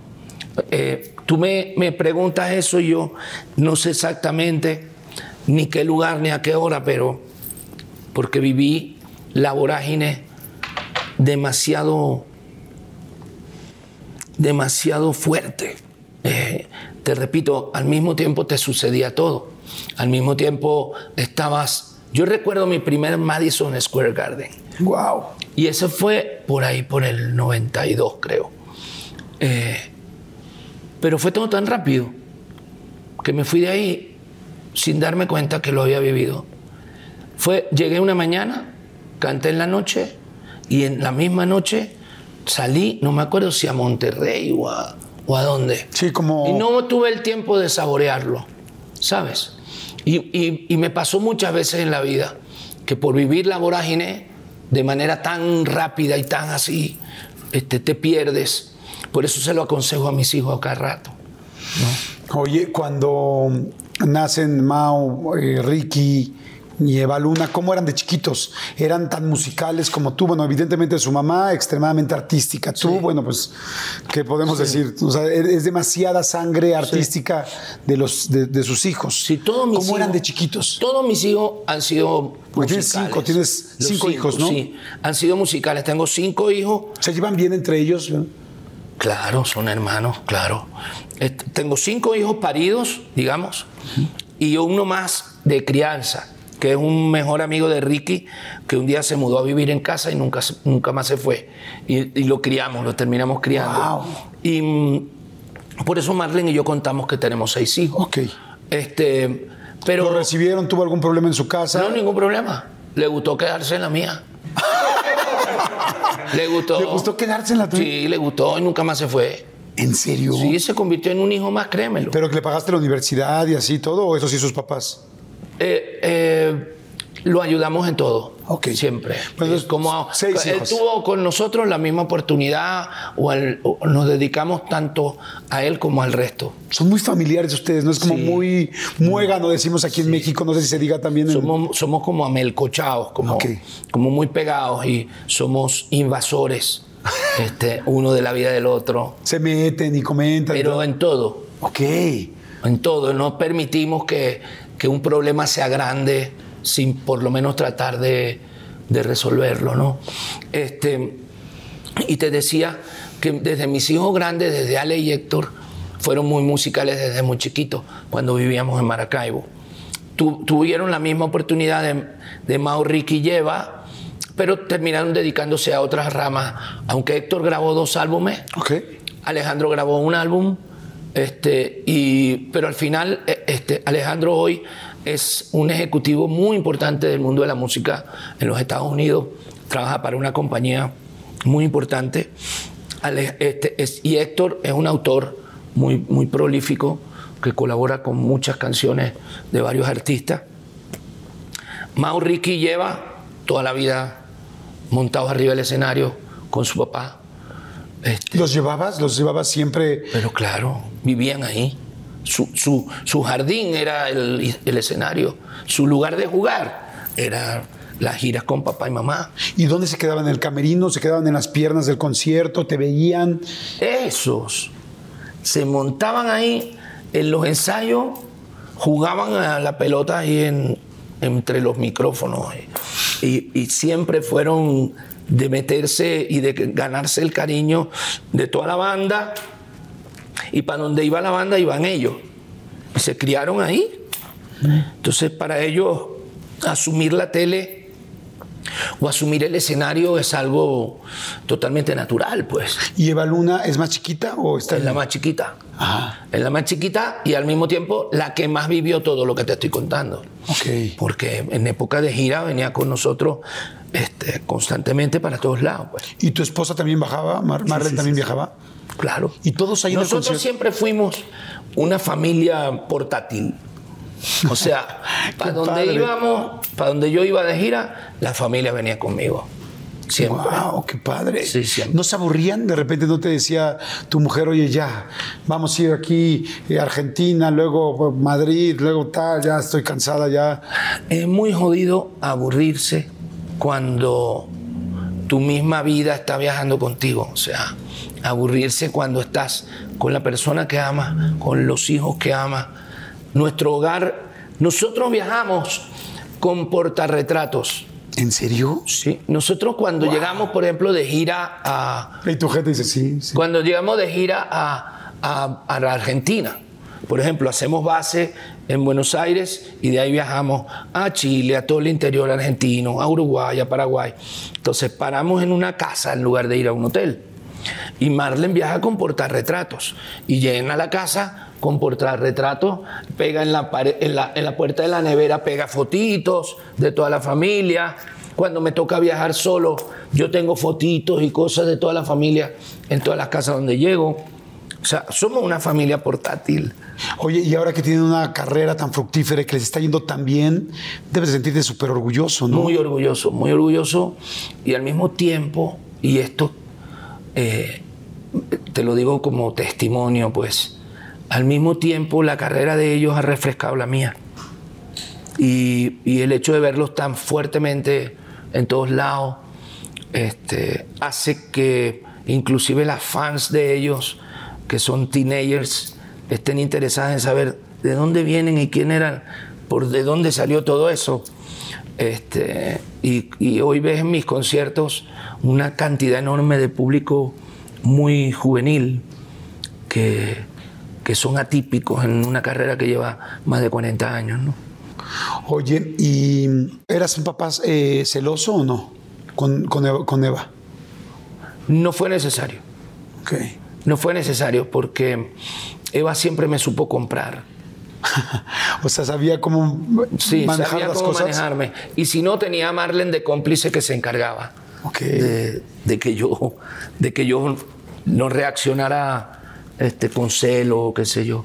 El día que Cami vino por primera vez a casa, este, fue prácticamente lo invité yo, pues. Ok, o sea, ¿tú estaban en Miami? Vivimos en Miami. Estaban en Miami y entonces. Íbamos saliendo un día en mi carro. Eva Luna, Marlene y yo. Ajá. Y estoy saliendo de la casa y me dice, papá, podemos aprovechar el viaje y vamos para la finca. Había que manejar con una hora y pico. Y me dice, podemos aprovechar el viaje que te quiero poner unos demos de un muchacho con el que estoy saliendo, con el que estoy hablando. Saliendo no, porque él vivía en Colombia y ella en Estados Unidos. Estamos hablando por FaceTime y WhatsApp y Entonces me dice, ¿te puedo poner unos demos? Yo, claro. Empezó a poner los demos. Este, me encantaron las canciones que Camilo escribía. ¿Te acuerdas qué canción era? ¿Alguna conocida? Sí, claro. Eh, había escrito una de, de, Corazón de Ojalata, creo que se llama, este, que se la escribió a Eva. Me dice, esta me la escribió a mí. ¿No? Este, y, y me dice, y le digo, pero tú estás saliendo con él. Pero no, papá, porque yo no, nosotros no nos hemos encontrado por primera vez.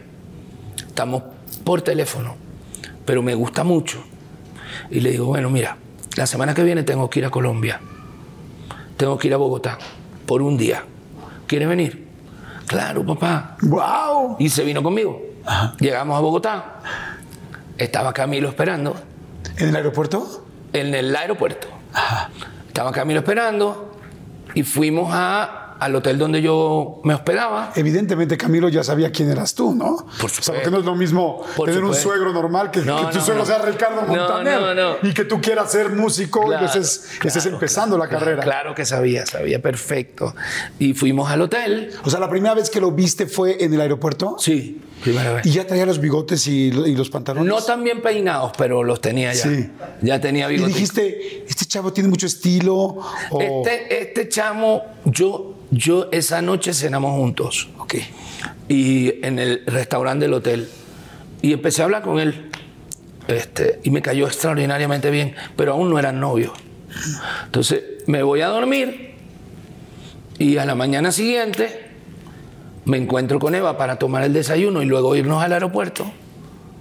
Entonces me dice Eva, papi, me pidió que fuera su novia. Así, o sea. Entonces me dice, ¿ya son novios? Le digo.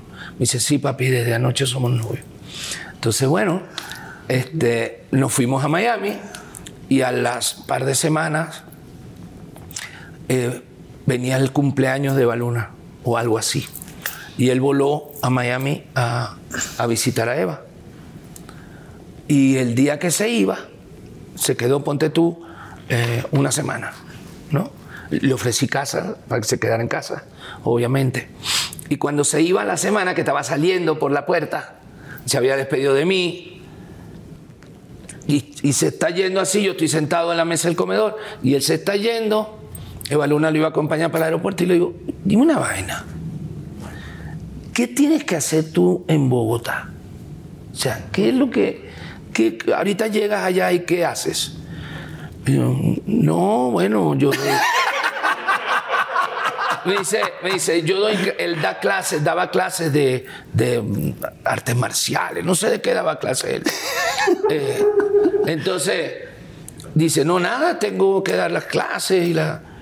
Digo, pero tú no puedes posponer esa vaina, porque no te queda. ¿Pero cómo? Bueno, ¿por qué no te queda? Quédate aquí unos días. ¿Cuál es tu apuro? Sale Eva y dice, ¿en serio, papá? Digo, claro, porque va a ser allá en Bogotá metido. Quédate aquí, hacemos demo, trabajamos en tus cosas, trabaja con Mau y Ricky, escribe. Se quedó dos años. Dos años. El, el tipo volvió a, a visitar los padres, no me acuerdo cuándo. Este, y ya era formalmente el novio de, de la nena. ¿Y vivía en la casa? Conmigo sí, claro. Como tú viviste en algún momento Claro. en la casa de. Claro, pero Entonces, pero tú eras un suegro más alivianado. Pero no, vivía en casa, pero obviamente cada quien en su cuarto. O sea, este, yo, él, él siempre fue un, un caballero. extra respetuoso y Eva Luna igual tenía sus convicciones muy claras. Yo no tenía ningún tipo de, de problema en ese sentido por eso. Claro. Este, y, y bueno, nada, ya eran navidades juntos, cumpleaños juntos. Este, empezamos a hacer vida en familia. Nos mudamos a Los Ángeles por unos meses, durante ¿Todos varios años. Sí nos mudábamos porque Baluna también es actriz. Y entonces hacía los castings para, para la- las series y las cosas. Qué padre apoyarse todos de esa Y manera. nos mudábamos, alquilábamos casas en Los Ángeles y nos íbamos todos así. Y venía Camilo, obviamente. Wow. Hasta que fijaron fecha de matrimonio y se casaron. ¿La entregaste? Obvio. ¿Qué se siente entregar un Una, una sensación, bueno, por lo, para empezar, única, porque es mi única niña. Entonces, este, en el caso de los varones, pues entra su mamá, pero, pero me tocó llevarla yo. Fue uno de los momentos más emotivos de mi vida. Sin lugar a dudas, eso. ¿Entraron con alguna música en especial? ¿Con alguna No canción? me acuerdo. Ok. Eh, sí, pero era como de, de clásica, Ok. pero no me acuerdo qué era. ¿Se siente que vas a entregar a tu hija? Digo, yo, yo tengo una hija también. Todavía esta chica tiene 15 años, pero sé que ese día que la entregue y ese día que baile con ella. Sí, va a ser mágico. Vas a vivir una experiencia enorme. ¿Y duele? Es, es, un- es una sensación que es una mezcla. Porque, por un lado, eh, pareciera un acto de renuncia, ¿no? De esa exclusividad que has tenido durante toda tu vida. Y esa exclusividad se acaba esa noche. Y a partir de ahí empiezas a vivir otra vida. Y a partir de ahí es la señora D. A partir de ahí deja de tener tu apellido. A partir de ahí la familia sigue hacia ese lado. No como cuando son tus hijos varones que tú mantienes la familia y tu apellido, ¿verdad? Cuando, cuando es con tu hija, no, ya, ya la familia toma un giro. Pero ellos han sido tan inteligentes, Camilo y Eva, y eso es por los padres que tuvo Camilo y los papás que modestamente tuvo Eva. Porque lo primero que les enseñamos, sin enseñarles nada, es que no hay nada más importante que la familia. Y ellos nos han mantenido in- integrados como si fuéramos un- una, una piña. Y, y esa es parte de la grandeza de, de- de la familia. O sea, la familia es eso, es poder estar, poder vivir cada cosa que le pasa al otro. Entonces sí, es un acto de renuncia, sí. eh, el primer viaje que hizo sola Eva Luna. Fue con Camilo para su luna de miel. El primero que hizo sola. Todos sus viajes los hizo con sus padres. Primer viaje sola fue con Camilo. Entonces, es muy fuerte. Te va a pasar, Sí. pero vas a vivir un momento mágico. Esa noche va a ser rara. Cuando te vayas a dormir, va a ser rara. ¿Qué pensabas? Pensaba en que, en que ya yo no iba a ser el mismo nunca.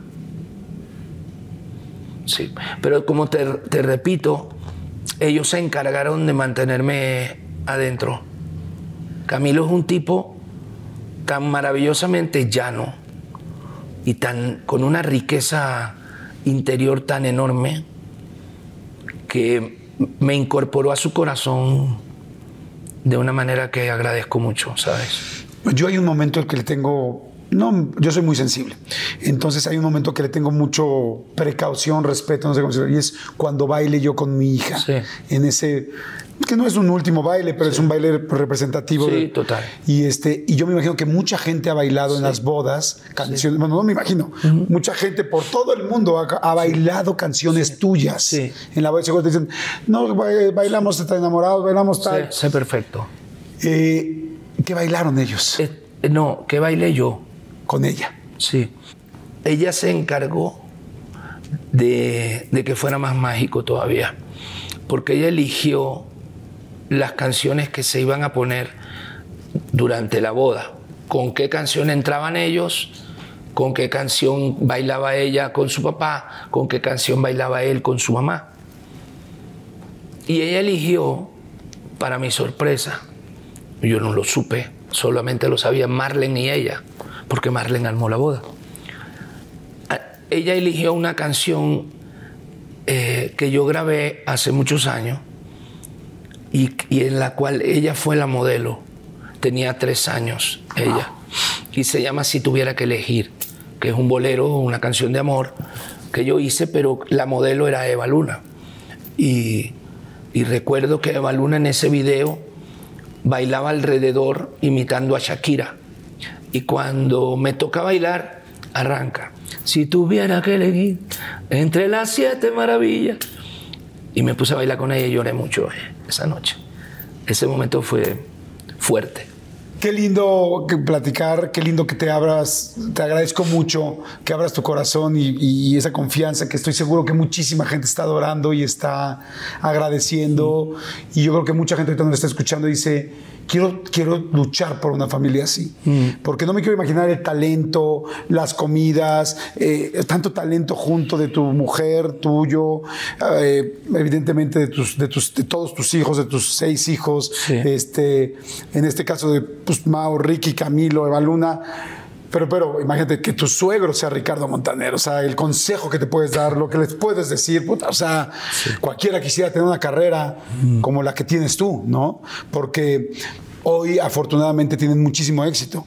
El asunto es cómo sostienes eso más de 40 años, Sí, ¿no? sí, y, y, mm, lo que más nos divierte de todo es, hablando profesionalmente, ¿no? Pero al mismo tiempo hablando de la familia como tal, es que yo no soy el papá o el abuelito que ya colgó los, Los tenis. los tenis en, en el closet y, y está mirando cómo todo pasa. Este, soy ese abuelito, pero más activo y con más proyectos que nunca. Claro, por supuesto. Entonces, tú sabes que hay una, una psicóloga, escritora chilena que se llama Pilar Sordo.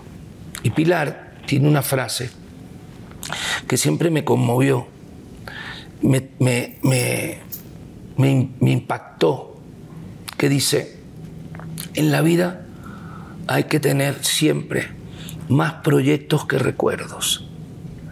Y creo en eso. Y tengo muchos más proyectos que lo que recuerdo. Em, te quería decir algo. Sí. Em, tú eres un tipo que conozco hace muchos años, ¿no? No hemos sido amigos, pero, pero bueno, tú me has visto y yo te he visto. Eres un tipo que, que lleva con, con mucha dignidad y apasionamiento tu trabajo, que, eh, que, no, que no le tienes temor a, a abordar nuevas aventuras y nuevas formas de comunicación. Gracias. Cuando yo te conocí con Adal en aquella época de otro rollo, eh, inclusive sabías no ser no estar de, protagonista, entre comillas, dejabas su lugar, ah, le dabas su lugar y, no tenías celo de que Adal tuviera en aquella época el, quizá un pelo más protagonismo, este, pero eso al mismo tiempo, si, quizás sin darte cuenta, te sembró algo que lo estás aplicando hoy. Hoy tú eres el conductor de este programa, productor, conductor de este programa. Pero al mismo tiempo, aquella semilla que empezaste a sembrar está dando el fruto en un comunicador que sabe escuchar y que sabe darle lugar al otro para que protagonice el otro. Y en esa forma protagonizas tú. Entonces, te lo quería decir porque a lo largo de toda esta entrevista, que es la más larga de mi vida, eh, eh, a lo largo de toda esta entrevista me has dejado que yo eche el cuento sin que, me, sin que intervengas y me dejas fluir este, de una manera muy mágica. Y te lo quería agradecer porque este, después de cuarenta y pico de años que llevo en este negocio, este, es muy difícil encontrar a alguien que, que te entreviste y te dé el lugar. Te voy a dar un ejemplo. Mañana cumple años, cumpliría años, un periodista que fue eh, para mí el mejor entrevistador que yo he tenido en mi vida. Me entrevistó muchas veces. Se llamaba, se llama Gerardo Rosín, un hombre que llegó a ser inclusive parte de mi familia por todo el amor que nos dio y todo el amor que mi familia le dio a él. Era un tío en nuestra familia prácticamente. Mis hijos lo trataban de tío y, para mí era como un hermano.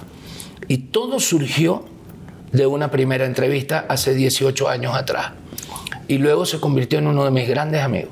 Entonces, te quería decir que esta entrevista que me acabas de hacer, que podrá ser probablemente tan memorable como aquella. eBay Motors es tu socio seguro. Con trabajo, piezas nuevas y mucha pasión, transformaste una carrocería oxidada con 100.000 millas en un vehículo totalmente único. Juegos de frenos, faros, lo que necesites, eBay Motors lo tiene. Con Guaranteed Fee de eBay, te aseguras que la pieza le quede a tu carro a la primera o se te devuelve tu dinero. Y a estos precios, quemas llantas y no dinero. Mantén vivo ese espíritu de Ride or Die, baby, en eBay Motors. ebaymotors.com. Solo para artículos elegibles se aplican restricciones.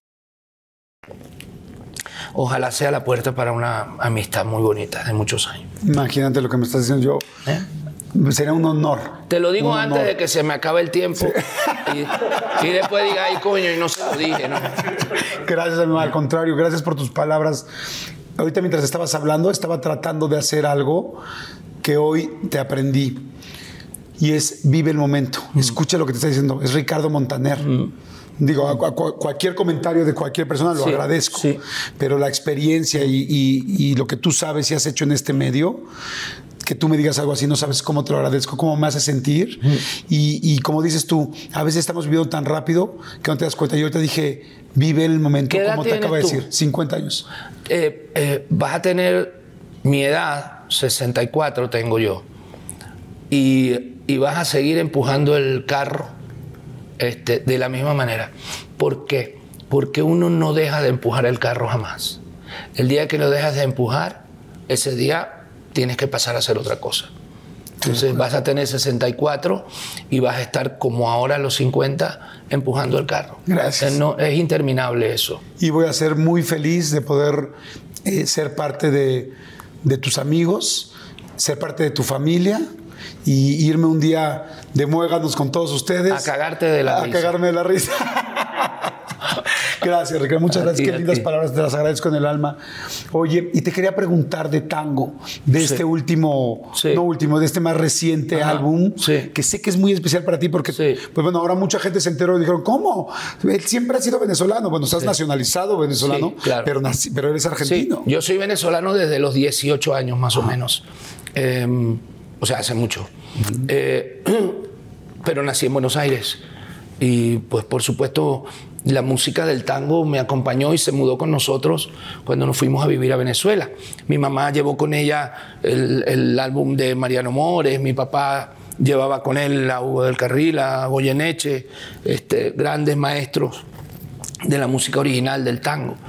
Este, grabé tango primero por una deuda, entrecomilladamente hablando, que tenía con mi, mi abuelo y mi papá que siempre le prometí que iba a grabarles un disco de tango. Wow. Fue en homenaje a ellos dos. Eh, este álbum para mí ha sido revelador. Me di cuenta que en el, en el inconsciente de la gente estaba sembrado músicas, canciones como El día que me quiera, este, canciones que han, que han pasado a la historia como Uno, Caminito, Volver, que son canciones emblemáticas de tango, en otros géneros, en bolero, en, en- en cualquier cantidad, en balada, en cualquier cantidad de género. Pero el género como tal del Original, tango, ajá. que podríamos decir que en Argentina significa lo que significaría en México el mariachi, el género del tango se quedó en aquella época con aquellas canciones. No ha habido nuevos exponentes que puedan exportar el género en estos días, en esta época. Y yo de alguna manera, como, como te dije, cumplo una promesa con mis padres y mi abuelo, pero al mismo tiempo reivindico un género que viene de mis raíces y que vale la pena que la gente conozca y que vale la pena in- este, invertir dentro de mi repertorio un par de canciones para que la gente conozca de ese género. Claro. Me pasó algo con Diego, que, que trabaja conmigo. Diego Laviada. Eh, con Diego me pasó que en, en su, en su memoria, el día que me quieras era un bolero de Luis Miguel. Y cuando descubre que el día que me quieras es un tango típico de Carlos Gardel, pues, pues se abre un universo totalmente diferente, que es lo que ha pasado con este álbum. El día que me quieras es una canción que está en 50 millones más o menos de, de vistas en, en YouTube y me ha dado esa, ese espectro maravilloso que estábamos buscando para poder mostrarle este género a la gente. ¿no? Wow. Sí, y estoy haciendo el 2. Pues que pa- Ya para que toda la gente, seguramente mucha gente ya lo conoce y lo está buscando en YouTube, que es este, ahora sí que estamos es- exactamente en esa plataforma, pero para que sigan buscando entonces todo este tango. Tango es nuevo. un motivo extraordinario para, para tocar la- la- las bases de mis raíces, así de, de lo más profundo de- del, del abuelo de Ricardo, ¿entiendes? Y qué, y qué lindo cumplir algo que, que Sí. era tan importante. Sí, me para reconcilia además. ¿No? O sea, como que sí. me con es- reconcilia, me reconcilia con, con- con- con mis inicios, con, con mi familia, con, con eh, la gente que estuvo antes que todos nosotros. Me hace feliz. Y ahorita que me decías de, de- de- de tu familia y del abuelo y de todas estas raíces y de reconciliarse con, con esos principios, eh, pues sé evidentemente que, pues que tu mamá ha sido extremadamente importante en tu vida. Por supuesto. Como para la mayoría de las personas, pero, pero sé que en este caso pues muy especial y, y- y que lamentablemente fue, pues fue fuerte perderla pronto, sí, ¿no? Sí, eh, eh, lo bueno con, con mi mamá fue que tanto mis hijos como yo, por supuesto, yo especialmente, pero nos las disfrutamos mucho. Tú sabes que, que te lo cuento como anécdota. eh, tú sabes que está por salir una serie nuestra de los Montaner eh, pronto, ¿no? Va a salir a través de Disney, de ¿no? Disney, sí. Y mm, se va a anunciar ya y va a salir muy pronto. Pero lo que te quería contar era que el, el proyecto de la serie de los Montaner en realidad lo parió mi mamá. ¿Cómo crees? Fue por mi mamá que iniciamos esta, esta aventura del, del reality. Mamá murió hace como 11 años, pero, pero hace 20, mamá era tan cómica, sin, sin pretender ser cómica. Hace 20 comenzamos a grabarla en secreto. Porque algún día queríamos hacer un programa en donde pusiéramos todas las aventuras que mi mamá nos hacía vivir sin darse cuenta. Las risas que pegábamos por ella, las cosas que hacía. Mi mamá se coleaba en mis conciertos. Llegaba a mis ¿Se colaba, se metía? Sí, eh, llegaba con 30. ¿Con 30 personas? Con 30 sin avisar. se robaba la silla de la primera fila. ¿Cómo que? Porque ella decía que como era la madre del artista, le correspondía la primera fila. Pero a veces no había primera fila. Y me tocaba darle la 16. No me hablaba en un mes. Entonces entró, me acuerdo, en un teatro en Buenos Aires, se llamaba el Teatro Gran Rex. Este, era como mi quinto concierto. Se metió con su amiga, se sentaron en primera fila, llega el acomodador del teatro y le dice, señora, está mal sentada, ellos son los dueños del, del asiento. Y ella me la mira, dice, ¿cómo mal sentada? A mí me está diciendo mal sentada. Yo soy la mamá del artista que va a cantar ahora. Sí, señora, pero eso no, eh, esos son los puestos de todos, señores, mira, ahí tienen los tickets. No, no, no, yo tengo esos tickets. Dice, bueno, ¿me puede mostrar el ticket? ¿Cuál es ticket? los tickets de, la, de las dos sillas. Y me dice, y le dice ella, ¿y usted me pide a mí los tickets de las dos sillas? Soy la mamá del señor que va a cantar ahora. y digo, sí, señora, para poder comparar si son los suyos o no. Y dice mi mamá, no, los tiré afuera. ¿Para qué quería yo los tickets si ya sabía dónde me iba a sentar? Yo los tiré. Bueno, mi mamá era eso. Y por ella fue que surgió la idea de hacer el reality gracias a, este, a mi mamá y a todo lo que nos inspiró con su buen humor. Qué visionaria, porque esto fue antes de las Kardashian, antes de del viaje con los Mi mamá hoy estuviera viva sería una Kardashian más. Oye, qué lindo, qué lindo que, que platiques así de ella, de los recuerdos. Este, eh, tengo entendido que falleció de, cáncer en el estómago. Sí. Sí. Y, fue eh, mucho tiempo esa despedida. ¿Fue difícil? Lo que pasa es que mi mamá y, mi mami se enfermó varias veces. Y, estuvo los últimos siete años, fueron un poco accidentados, la verdad. Este, pero lo importante es que ella vivió muy feliz con nosotros. Los últimos años de su vida los pasó viviendo en casa y nos tuvo que aguantar a todos. ¿Hay alguna anécdota aparte del que me estabas contando ahorita del teatro y todo muy especial, de que se hayan reído todos mucho o tú te hayas reído mucho, que digas, qué, ocurrente era mi mamá o qué divertida en ese momento, en esa anécdota? Tengo un cuento de mi mamá que en realidad eh, en ese momento no se reía nadie, que es, eh, tú sabes que hay un autor, cantautor argentino que debes conocer, que se llama Alejandro Lerner. Claro Alejandro es un gran amigo mío. Y Alejandro es quien, aparte de componer canciones como Toda Pulmón, No hace falta, miles de canciones maravillosas, este, Alejandro fue quien me, me, dio la mano y me prestó su escenario por primera vez para cantar en la Argentina. Y entonces Alejandro me invita a comer a su casa. Y le digo a Alejandro, el problema que tengo es que estoy con mi mamá, tengo que ir con ella. Me dice, pero no faltaba más, tráela vamos a estar felices con tu mamá aquí. Paso por una pizzería, compro unas pizzas y me la llevo a casa de Alejandro.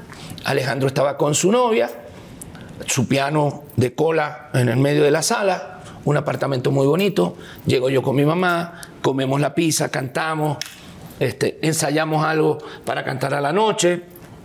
Le digo, mamá, vámonos, porque se va a hacer tarde, tengo que ir al hotel, cambiarme y nos acompaña Alejandro hasta la planta baja. Cuando nos estamos yendo, le doy el abrazo a Alejandro, gracias por todo viejo. Voy a estar eternamente agradecido por esta oportunidad que me das. Y viene mi mamá y le dice, che, Alejandro, ¿te puedo decir una cosita y no te ofendes? Cuando dice así mi mamá, yo digo, esta coña viene con algo aquí, esta tipa. Porque yo conocía a mi mamá y yo sabía que cuando mamá advertía algo, porque a cualquiera que le dicen, ¿te puedo decir una cosita y no te ofendes? Te vas a ofender. Claro. Punto. Y lo que viene es un... Y yo digo, mamá, pero vámonos. Y él dice, señora, ¿cómo no? Dígame lo que quiera. Dice, Alejandro, te puedo hacer, mira, yo estaba pensando, porque ahí arriba del piano tenías el repertorio de la noche. ¿Te parece justo que vos cantás 24 canciones y mi hijo solo canta dos? Alejandro se pone rojo, pero yo me pongo morado. Y le digo a Alejandro, Lo abrazo. Le digo, mamá, vámonos. No, quería saber nada más. Loco, ¿te parece loco? Qué linda, qué linda. Linda no. No, pero. No, pero qué linda contigo y qué, No, pero y qué que- dura con Ahora Alejandro. hoy cuento eso y todo el mundo se caga de la risa. Pero en ese momento. Pero en ese momento, yo, pero yo no sabía dónde meterme. Vámonos, mamá, vámonos. Mamá, vamos. En la planta baja. En la puerta. No puede ser. Oye, pero qué simpática y qué auténtica. O sea, Te termino el cuento. por favor. Llega la noche. Yo estoy adentro, en, en el camerino que me dieron, listo para cantar. Para abrir, no para hacer. Para abrirle, claro. Para abrirle el concierto que se está dando ahí la show. oportunidad. Yo iba a cantar Mi tan enamorados y vaina. El teatro así. Y estoy listo para cantar. Y le llegan a, a- a un muchacho que hoy es un gran amigo mío y le dice, tenemos un problema en la puerta con una señora. Este, van y averiguan y dice, mi mamá había llegado a la puerta donde está el portero recibiendo los tickets y dice, soy la mamá del artista. Claro, el tipo dijo, es la mamá de Lerner. Vamos a dejarla pasar, es la mamá de Alejandro. Señora, por favor, pase. ¿No? Teatro ópera. ¿Cómo no? Pase, señora. Chicos, vengan. Eran como 30 No. se llevó a la peluquera, al señor de la zapatería enfrente, al que vendía el, el- el queso, el jamón, la vaina. Se llevó el barrio entero. Hubo una hecatombe ahí en el, en el teatro, en el teatro ópera, porque el show no empezaba. Porque claro, cuando dice, chicos, vengan. Sí, como eras con 30 personas No sin lugar. No había un solo, una sola silla libre. Y se armó un rollo que duró como veintipico de minutos de retraso, porque mi mamá quería meter a los amigos. Usted no dijo que era la mamá de Lerner, porque le fueron a preguntar, usted no es la mamá de Lerner. No, yo soy la mamá del otro que va a cantar. No, mamá era bien jorobada. Wow. Manches. Un día te cuento más. Un día hacemos un programa de puros cuentos de mi madre. Un día hacemos una entrevista larga. Los cuentos de mi madre. Ricardo, yo te quiero agradecer, te quiero agradecer con todo mi corazón este, eh, este tiempo. Muchas gracias a todo el equipo, gracias chicos, muchas gracias, gracias por, por, por haber apartado esta tarde especial para poder platicar, para conocerte más. Estoy seguro que mucha gente ya te conoce, te ha seguido y hay mucha gente nueva que, que ya te conocía, pero quizás no tan profundo Sí. y tan especial. Y te quiero dar un pequeño obsequio de parte de- de- del programa. Pensé que de me la ibas a dar entrevista. las de. No, es un pequeño obsequio que, que es algo muy sencillo, pero para nosotros es muy representativo. Y ahorita especialmente, que estabas hablando de tu mamá, me parece que es algo que, que hace mucho sentido y conecta con todo lo que me has platicado. Este regalo es lo que, lo que para nosotros en México son unos zapatos de goma. Sí. Al principio, estos Claro. zapatos en México son los zapatos con los que uno va a la escuela. Sí, claro. Y tienen esta mm, Sí. suela de migajón, Sí, sí, le llamamos nosotros. Claro, que dura una eternidad. Exacto. Y cuando tú me dijiste, cuando tú, cuando sabíamos que tu mamá te dijo, pues podemos tener unos zapatos. Sí. O sea, solo unos y- Solo y, uno. que sean de goma. Sí, claro. Para que lo puedas usar el fin de semana. Para que duren Y todo. para que trabajes. Aunque bueno, tú me decías que tenían dos, ¿no? O sea, Sí. Tenías los, los más golpeadones y los de fin de semana. Porque eran claritos. Porque eran claros. Se ensuciaba, por eso era. Aquí en México hay muchísima gente que también han tenido unos zapatos. Sí. Y, y en el mejor de los casos han sido como estos, Mm. Sí. porque las mamás de este país, al igual que muchos de Latinoamérica, pues son muy inteligentes y encuentran siempre la manera de cómo sacar adelante Mm. Sí. A cómo sus ahorrar hijos, y cómo llevar de adelante a los niños. Entonces, a mí me hizo mucho sentido que tu mamá, además de todo lo que me estás diciendo, hizo eso. Sí. Hizo el... ¿Qué importa si vivimos en un solo cuarto que es la sala, el comedor y, los dos, y las dos camas? Así es. ¿Qué, qué importa si el- la cocina está cruzando el pasillo? ¿Qué importa si el baño... Y lo de los pantalones grises. ¿Qué importa si los pantalones grises Sí, se van. hay que irles dando vueltas y vueltas y vu- más bien abriéndolos y abriéndolos para que Para que duren. para, para que a Héctor le duren, ¿no? Y para Así que estén siempre. Y creo que estos zapatos representan el esfuerzo que hizo tu mamá y el Mm. esfuerzo que muchísimas mujeres de América Latina Mm. y de Estados Unidos y de todas nos están viendo y decir, sí, yo tuve que hacer eso Sí. también por mi hijo. Y creemos que algo muy lindo es decirte, si con solo un par de zapatos llegaste hasta donde estás ahorita, imagínate que hubieras tenido tres, cuatro pares. O sea, Sí, está fuerte. Imagínate nada más, y creo yo que lo que hizo tu mamá en ese momento de enseñarte Mm. Sí, lo que se puede hacer con lo que se tiene inconscientemente. inconscientemente, porque al final te estaba enseñando cómo, cómo dar pasos fuertes, firmes, porque sabías que ibas allá, firme, firme. Yo te he visto aquí trabajando, saliendo, cada vez que terminamos un bloque, sales, haces junta con tu equipo, platican, no, checan fechas, regresan. No es una casualidad lo que has logrado, es talento, es, es muchísimo talento, pero muchísimo trabajo Sí. y constancia. Y, y creo yo que todo viene de, no todo, pero una gran parte viene de nuestros papás y, lo, y de lo que nos enseñan Y de esos zapatos. y de esos zapatos. Sí, yo te agradezco mucho y yo te, te voy a decir algo como respuesta a lo que me acabas de decir que me conmueve muchísimo, pero muchísimo. Este, porque me transporto en, en mi cabeza a, a cuando tenía 13 años y caminaba al cole. De verdad me transporto en este instante. Cuando iba y cuando venía y mi mamá estaba en el balcón del primer piso del edificio donde vivíamos, esperando que yo me asomara por la esquina para poner el, el- el ¿cómo es? Para calentar la comida que yo me iba a comer al, al acabar de subir. Este, yo te voy a decir algo, y esto que le quede a la gente también un poquito como una pulguita en la oreja. Em, Dios tiene maneras demasiado insólitas muchas veces de sorprender a la gente. Yo no, yo no reunía las cualidades suficientes como para estar sentado hoy aquí después de 40 años contigo, ¿no?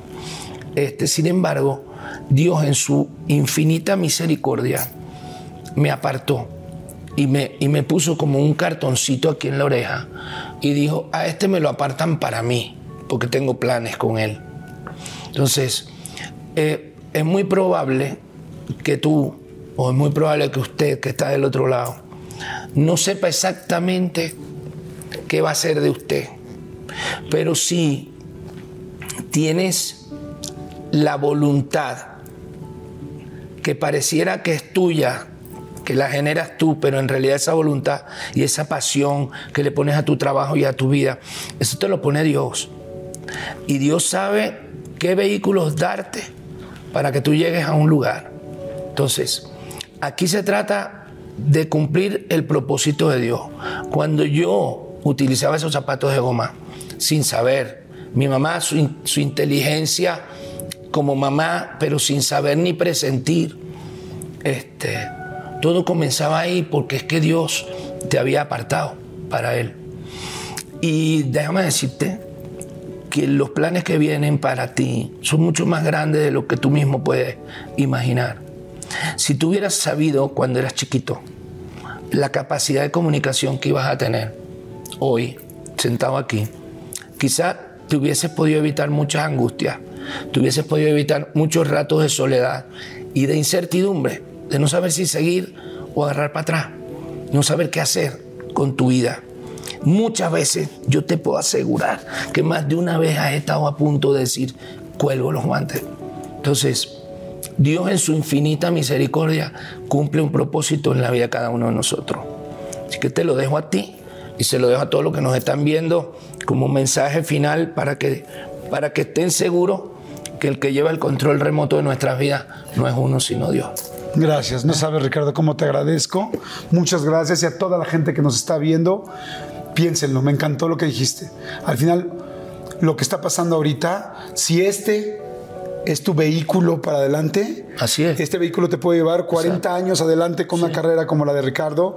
A veces no lo sabemos y no lo podemos ver en ese momento, Sí. pero lo que tienes es lo que hoy necesitas para convertirte en lo Así que tú es. puedes hacerlo. Así es. Ricardo, gracias. Muchas Gracias muchas gracias. Gracias por seguir trabajando tan duro, con tanta pasión, tan enamorado y tan feliz, con una familia preciosa y con todo lo que has podido hacer, Gracias. con tanta gente que nos has tocado el corazón y hoy también, híjoles, no solo el corazón, sino todas las ganas de seguir saliendo adelante. Gracias, Dios te muchas bendiga, gracias. Y gracias por todo. ¿Dónde puedo reclamar mi número? Porque esto no me cabe. Es que como no había para de tu número, pero, pero sí, sí, no, pero sí te, los, sí te los tenemos. No, mentira. Me lo quiero en este es número. Que queríamos que te acordaras de cuando eras no, chiquito. Sí, claro, es que me lo voy a llevar así aunque por ya- eso. Aunque a mí sí me quedan. Sí.